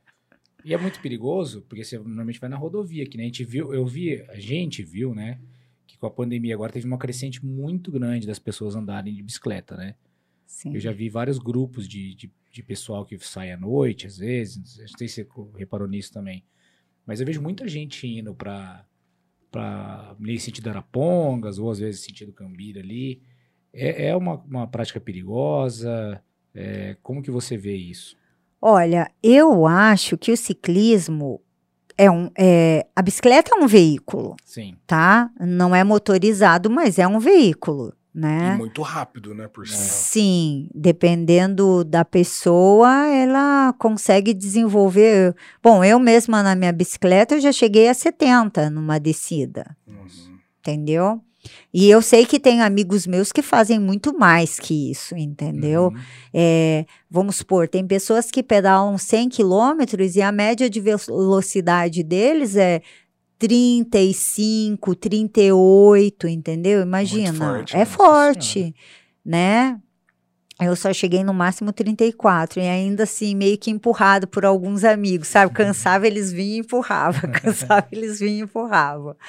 Mas é, partindo desse princípio que a bicicleta é um veículo, eu acho que você tem que respeitar as normas. Sim. E muitas pessoas não respeitam. Pedalam contramão, que eu acho isso um absurdo, sabe? Você tem que pedalar no fluxo do, do trânsito Uhum. é, sem equipamentos. E fora que os motoristas de carros também são bastante imprudentes. Uhum. Eu mesma, o ano passado, indo para Aparecida pedalando, eu fui atropelada por um caminhão. Eu só não morri porque eu acho que alguém do outro lado ainda me quer aqui para alguma coisa. Mas é, ele simplesmente invadiu o acostamento e me pegou no Ô, acostamento. louco. Sim. Entendeu? E eu já vi carros aqui na nossa região, aqui entre Apucarana e Arapongas, carros para fazer gracinha, entendeu? É, vir tirar fina da gente, às vezes, no acostamento. E numa dessas, às vezes, é, perde o controle, acaba atropelando, como eu já vi alguns amigos que faleceram em cima de uma bicicleta por imprudência de outros carros. Uhum. Entendeu? É perigoso. tenho- eu tenho acho. a bastante gente- medo. É, é eu, um. eu tenho medo de bicicleta também. Eu ando de moto, cara, mas de bicicleta eu não sei. Entrar. Mas assim, é, eu acho que se tivesse respeito, tanto, né, bicicleta, moto, carro, caminhão, entendeu? E saber o seu limite, eu acho que daria para todo mundo andar sem muitos perigos. Mas, é assim, tem algumas imprudências, tanto do ciclista Uhum. quanto dos motoristas, né? Então, Essa, essa vez que você acabou de comentar aí que você foi atropelado, você tava pedalando daqui até Aparecida do Norte? Sim, eu fui da, já fui duas vezes para Aparecida. Fui o ano passado, na, em outubro, e fui esse ano em junho. Quantos quilômetros é daqui lá? 890 quilômetros. Saindo da catedral, ali da frente da catedral, quando eu soltei, eu soltei o, a- o, quilo, a- o cronômetro. E parei só na frente, na porta da Basílica em, em Aparecida. São 890 quilômetros. Quantos, quantos dias? 890 e de volta. Não, ida. Meu Deus, tudo isso. Ida. Mas você vai e daí você volta de Não, é- ônibus ou avião, né? é? Não, eu volto de carro. Sempre É que tem é alguém que vai me 800 buscar. 800 quilômetros só, né? Mas faz, faz em quanto tempo isso? Eu fiz em cinco dias. Cinco dias. É, é que eu pertenço a um grupo de que são os ciclistas de Maria, que eles a formação dele é em Jacarezinho. Uhum. Mas a gente, é, eu tenho alguns amigos daqui, né, que já fizeram essa viagem e, e eu ganhei o convite, né, que para fazer essa viagem com esse grupo você tem que ser apresentado, entendeu? Para esse pessoal lá de Jacarezinho. E eu fui convidada por um amigo aqui, né, para poder ir o ano passado. E daí eu acabei aceitando, gostei da brincadeira e eu vou para o terceiro ano, que é o ano que vem. E, e, Que assim, legal. quantas horas pedalam no dia? Porque deve pedalar, descansa, né? Então, eu E vou. tem que seguir o ritmo da turma, né? Olha, eu vou ser Tem muita sincera, diferença. porque eu pedalo só com homens, né? Porque para treinar eu não tenho assim amigas mulheres que são tão fortes quanto os homens com quem eu pedalo. Uhum. né, para as provas que eu preciso. E eles não dão trégua porque eu sou mulher, eu tô no meio às vezes de 10, 15, só eu mulher no meio. Eles não dão folga. Ou você vai, ou você vai, ou fica. Sim. Entendeu? Assim, é óbvio que se for um pneu, é, acontece alguma coisa, todo mundo se ajuda, mas eu tenho que entrar no ritmo deles e Sim. não eles no meu ritmo, entendeu? Porque eu sou a minoria, assim. Uhum. né? É, mas o seu nível também, eles devem, devem até ficar chocados, né? Cara, eu não sei, eu nunca fiz essa pergunta para eles, então não sei qual é a resposta. Uhum. Assim, acredito que tem algumas pessoas que me admiram, Ah, né? com certeza, louco. com certeza. Mas, assim, nunca parei para pensar nessa proporção, entendeu? Uhum. É, eles me tratam de igual para igual. Sim. E nessa viagem para Aparecida, não fica muito diferente, assim. Se tiver que brigar, se tiver que gritar, se tiver que xingar, eles xingam e Hum. depois que saiu do pedal tá tudo resolvido. Uhum. Pensando numa parte mais assim social, já que você é formada, você já pensou em alguma montar alguma coisa nesse sentido, não só assim mais específico em alto rendimento, porque Sim. você é do alto rendimento.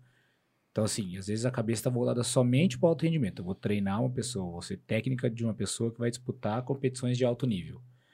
Mas e alguma coisa na parte social, assim, você já pensou de repente trazer crianças, trazer é, adolescentes para conhecer e fomentar mais essa modalidade? Então, eu nunca parei para pensar nisso, tá? É, fazer esse tipo de projeto social. Mesmo porque, eu vou ser sincera, eu, como nunca tive ajuda financeira é, do município, do estado, Uhum. até mesmo da União, entendeu? É, eu sempre tive ajuda de pessoas é, particulares, Setor né? privado. do Sim. setor privado. Então, nunca parei para pensar nisso, mas seria um lado bacana, porque eu, eu gosto de ensinar essas coisas, eu acho legal. Eu sei, assim, o pé vermelho é gigante, né? Tem muita gente que, que participa, que gosta. E o Juraci era um dos, dos pilares ali, né, do pé vermelho, né? Ele é o fundador, né? De repente, eu reuni esse pessoal, até mesmo esse pessoal da bike, da natação, que tá indo mais pro lado do triatlo, de repente homenagear ele com um projeto. Uma ideia seria interessante. É. Eu nunca tinha partido desse princípio. Tem nunca uma porta de pensei. entrada, né? É, É. É Acho que é uma porque existe, existe interessante. porque assim, é, o esporte vi- vindo para esse lado mais social, existem, existem formas de você angariar recursos através do governo, tanto municipal, tanto estadual e tanto federal, né? Ainda mais agora que o triatlon é uma modalidade já reconhecida, porque você pensa assim, como ele teve no Brasil, ele foi uma modalidade estreante, ele ficou. Se ele tivesse fi, é, feito a participação no Brasil, e aí já em Tóquio já não tivesse mais, então teria sido descartado pelo COI, vamos, vamos imaginar assim. Mas como Sim. ele ficou, é, quer dizer que uma modalidade olímpica ela vai ser muito mais fomentada pelo governo, né? Então vai ter recursos. Porque a partir do momento que a modalidade é olímpica, é, na existe... teoria, né? Cara, mas existe. Porque quantas modalidades aí de anos também olímpicos e você é, mas ó, é tratado... por exemplo, pelo Giovanni lá mesmo. Você é aquele cara do arremesso de peso lá treinava no lixão, Não, né? não, mas aquela história dele lá foi distorcida, né? Depois ele até mesmo explicou no Instagram dele, tudo e tal. Ele tava treinando lá porque era perto da casa dele, e aí a pandemia não, não é porque ele não tinha onde treinar. Ele tem onde treinar, ele tem os patrocínios, ele tem uma bolsa atleta, ele tem um, um salário até alto, né? Assim, lógico que o atleta tem muitos custos, igual a gente estava Sim. falando, conversando com você aqui. Mas existe, exi, existe formas, até mesmo de atletas de alto nível e também de projetos. É, você pode até ter recursos de é, lei de incentivo fiscal, lei de incentivo ao esporte, sabe? Sim. E, e o atletismo, vamos partir do atletismo, porque assim, a gente parte lá, é, corrida, natação e ciclismo. Uhum. Para natação, você vai precisar de uma piscina e você vai precisar de talvez uma estruturinha um pouco maior. O ciclismo também, você vai precisar de uma bicicleta. Mas para a corrida de rua, que é o, o Que é o primeiro- básico, né? que é o básico, que é onde você vai iniciar ali, e daí você pode fomentar com várias outras coisas, não precisa de nada.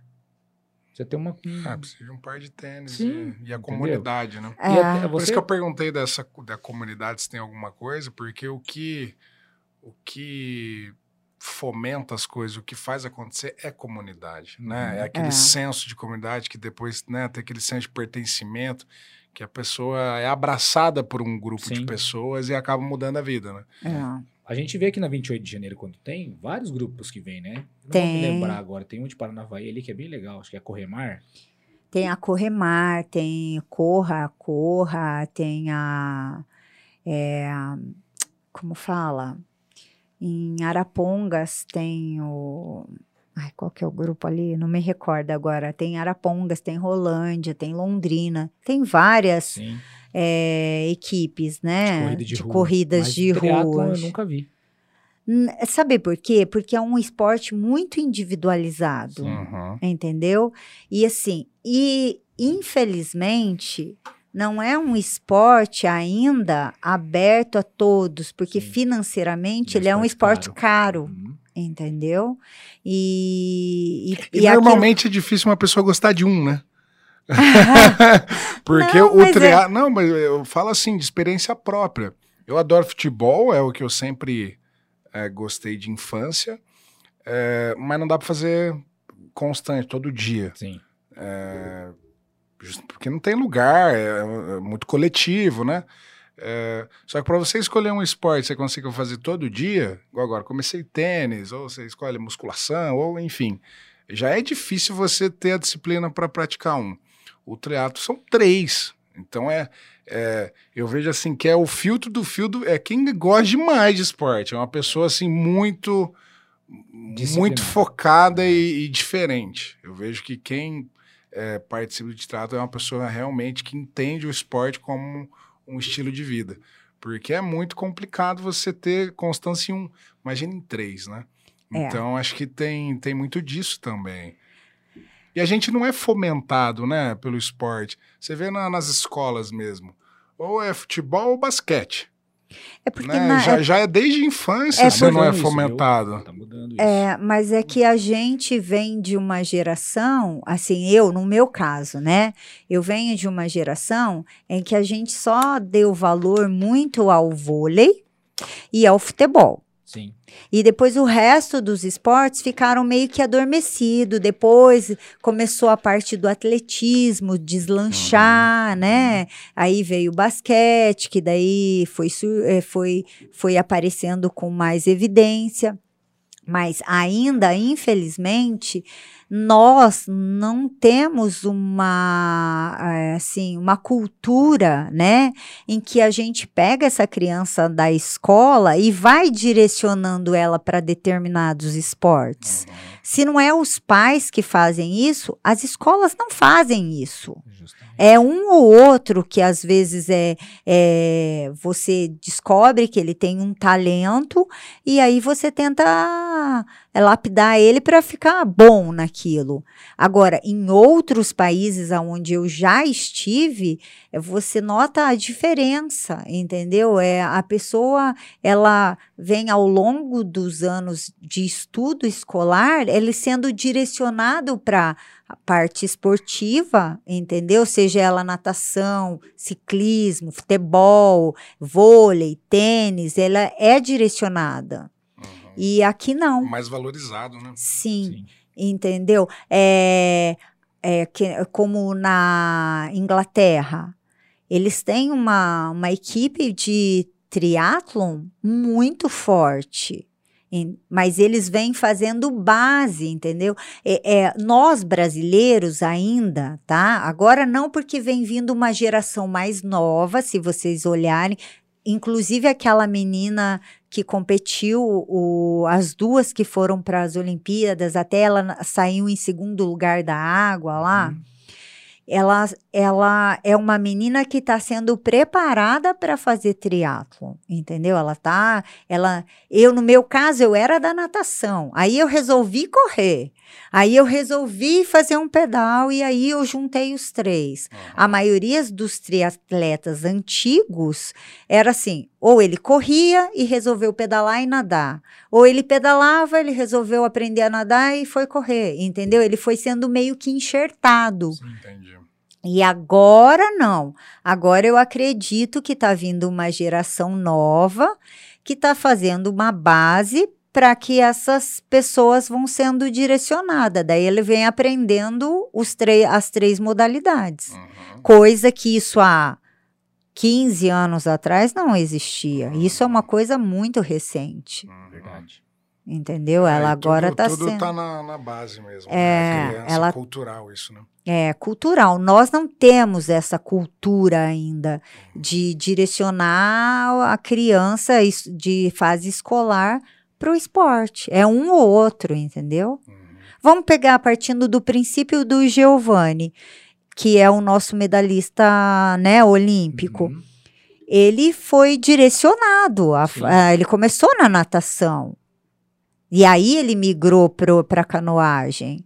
Mas ele foi sendo direcionado. É. Mas ele é um caso fora de outros. É, Quantos outros nadaram com ele aqui e morreram, assim, es- caminho, né? no esporte? E tinha pessoas tão boas quanto, Sim. né? Uhum. Então a gente tem que partir desse princípio. Ele, ele foi uma pessoa que foi bem direcionada, mas e quantos talentos ali atrás que foram se perdendo? Sim. É, tem muito disso, né? Em todas as modalidades, eu acho. Entendeu? Mas isso não é só no triatlon, isso é, É. de um for, de É, uma isso forma é geral, esporte, entendeu? Quanto moleque que você não conhecia que era bom de bola, falava, rapaz. Cara, eu era o melhor, assim, mas. Tô brincando. Humildade. Não, eu, eu- eu era, eu era nota 7 ali, mas passava de ano.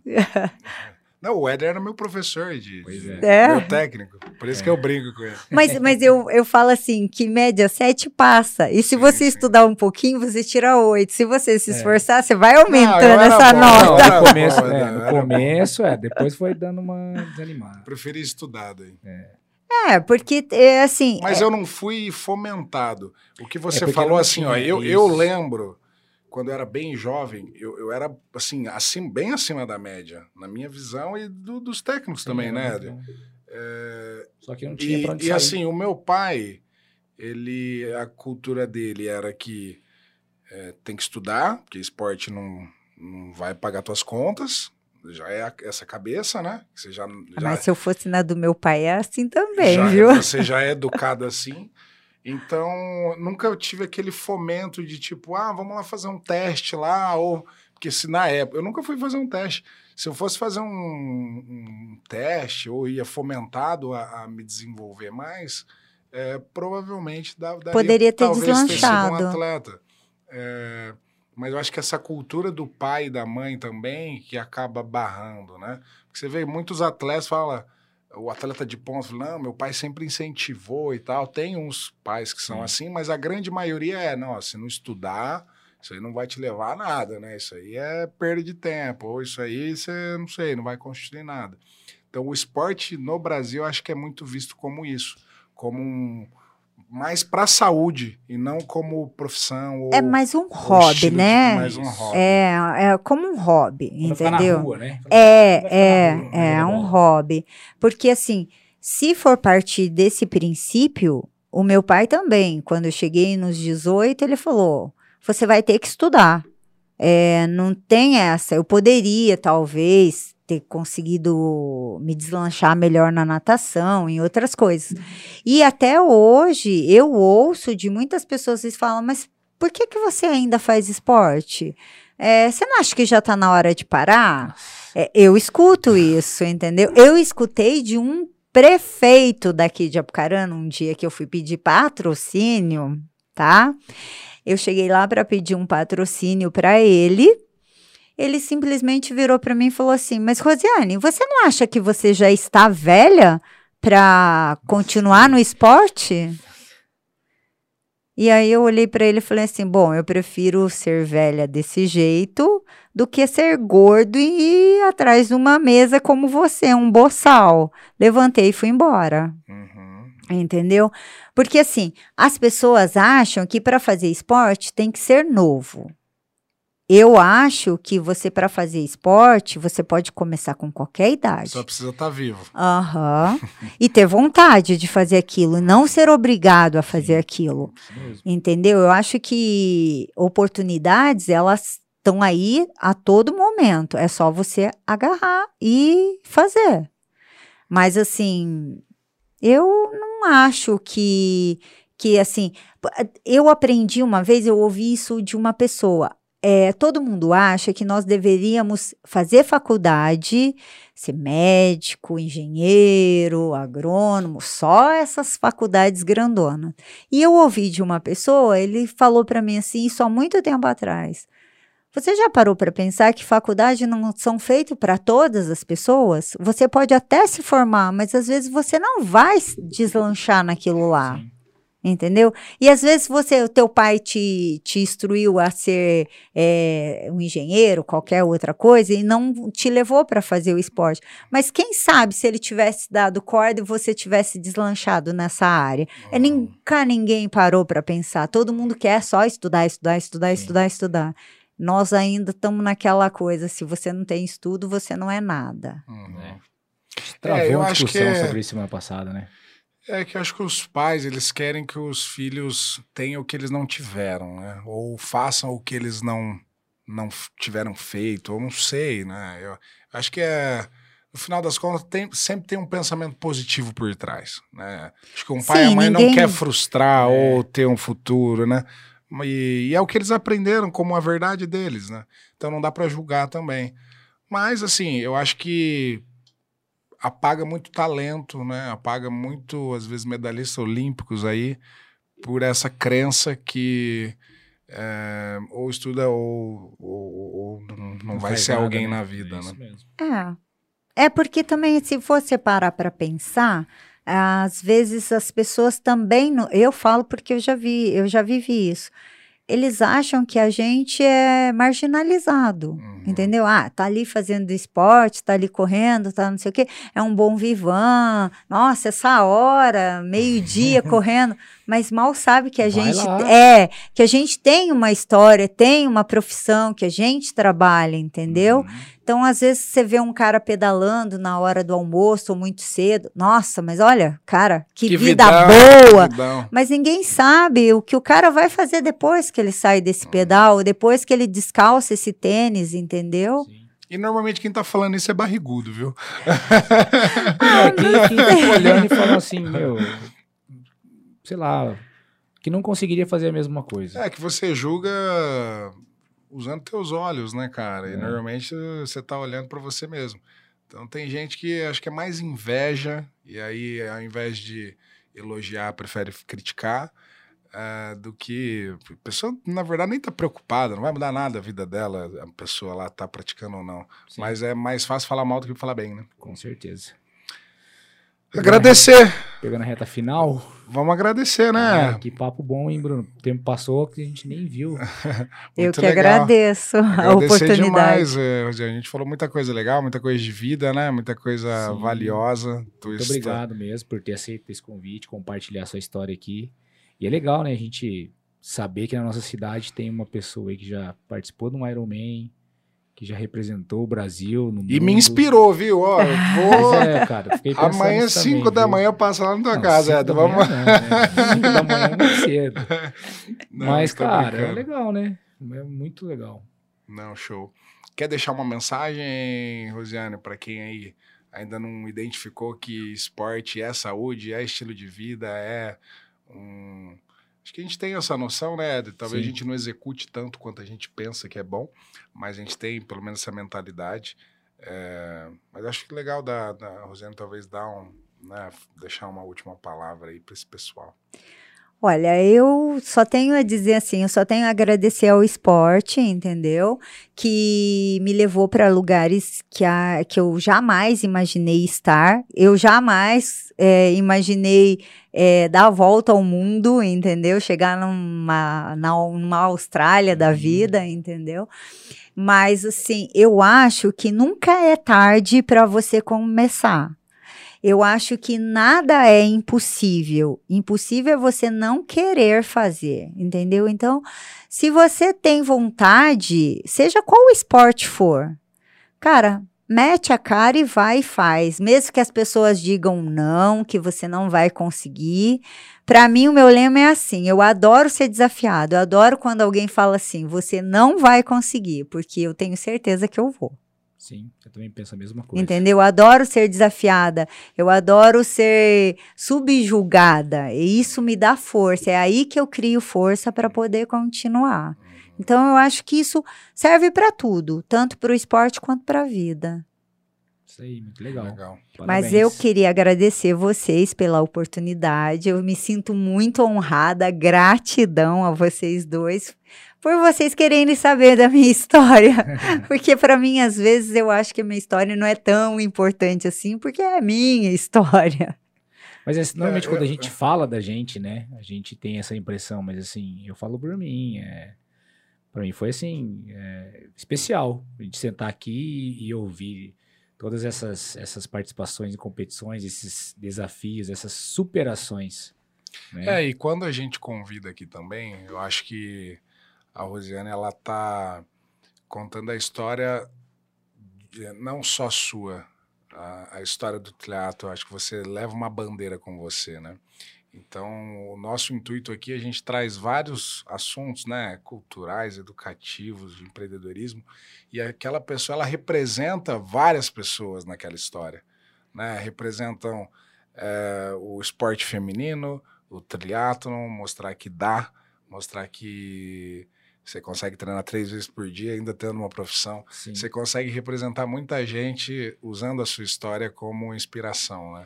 Então é, é muito, muito legal isso, poder ouvir né, a tua, tua jornada e eu consigo identificar que não é só a sua história, né? É uma, é uma jornada representando realmente uma bandeira, né? Um, um estilo de vida. Sim, eu sempre digo que todos os meus pódios eu nunca cheguei sozinha. Quando eu tô lá em cima, pode ter certeza que tem várias pessoas por trás. É, é, seja parceiro de treino, entendeu? Que me deu força em treino, seja o técnico que ficou gritando, ou uma pessoa que apoiou financeiramente, ou até mesmo a pessoa que gritou na rua nessas provas de 28. Isso ajuda bastante. Então eu nunca chego a um pódio ou alguma prova que eu me saio bem, eu nunca chego sozinha. Eu sempre tenho, eu sempre venho arrastando várias pessoas, porque eu sozinha não chegaria. Só eu, não. Porque a gente acaba se desmotivando. Então, eu tenho muitas pessoas atrás que me apoiaram, que. Porque às vezes eu, eh, pessoas me, me abordam na rua e falam: Oi, Rosiane, e aí? Continua correndo, tá pedalando? Aí eu olho para a pessoa e falo: Tô, não sei o quê. Daí eu fico pensando: Meu Deus, como é o nome dessa pessoa? Da onde essa pessoa me conhece? E as pessoas me chamam pelo nome. Eu acho isso muito legal. Que legal. Isso é muito legal mesmo. Bom, show de bola. Agradecer, né, Rosiane? Obrigado. Para quem ficou aí em casa até agora, quem for escutar depois sem ser ao vivo, né? Agradecer, dá aquela moral, se inscreve no canal, Segue porque gente. Adão, No final serão sempre Pessoas. Valeu.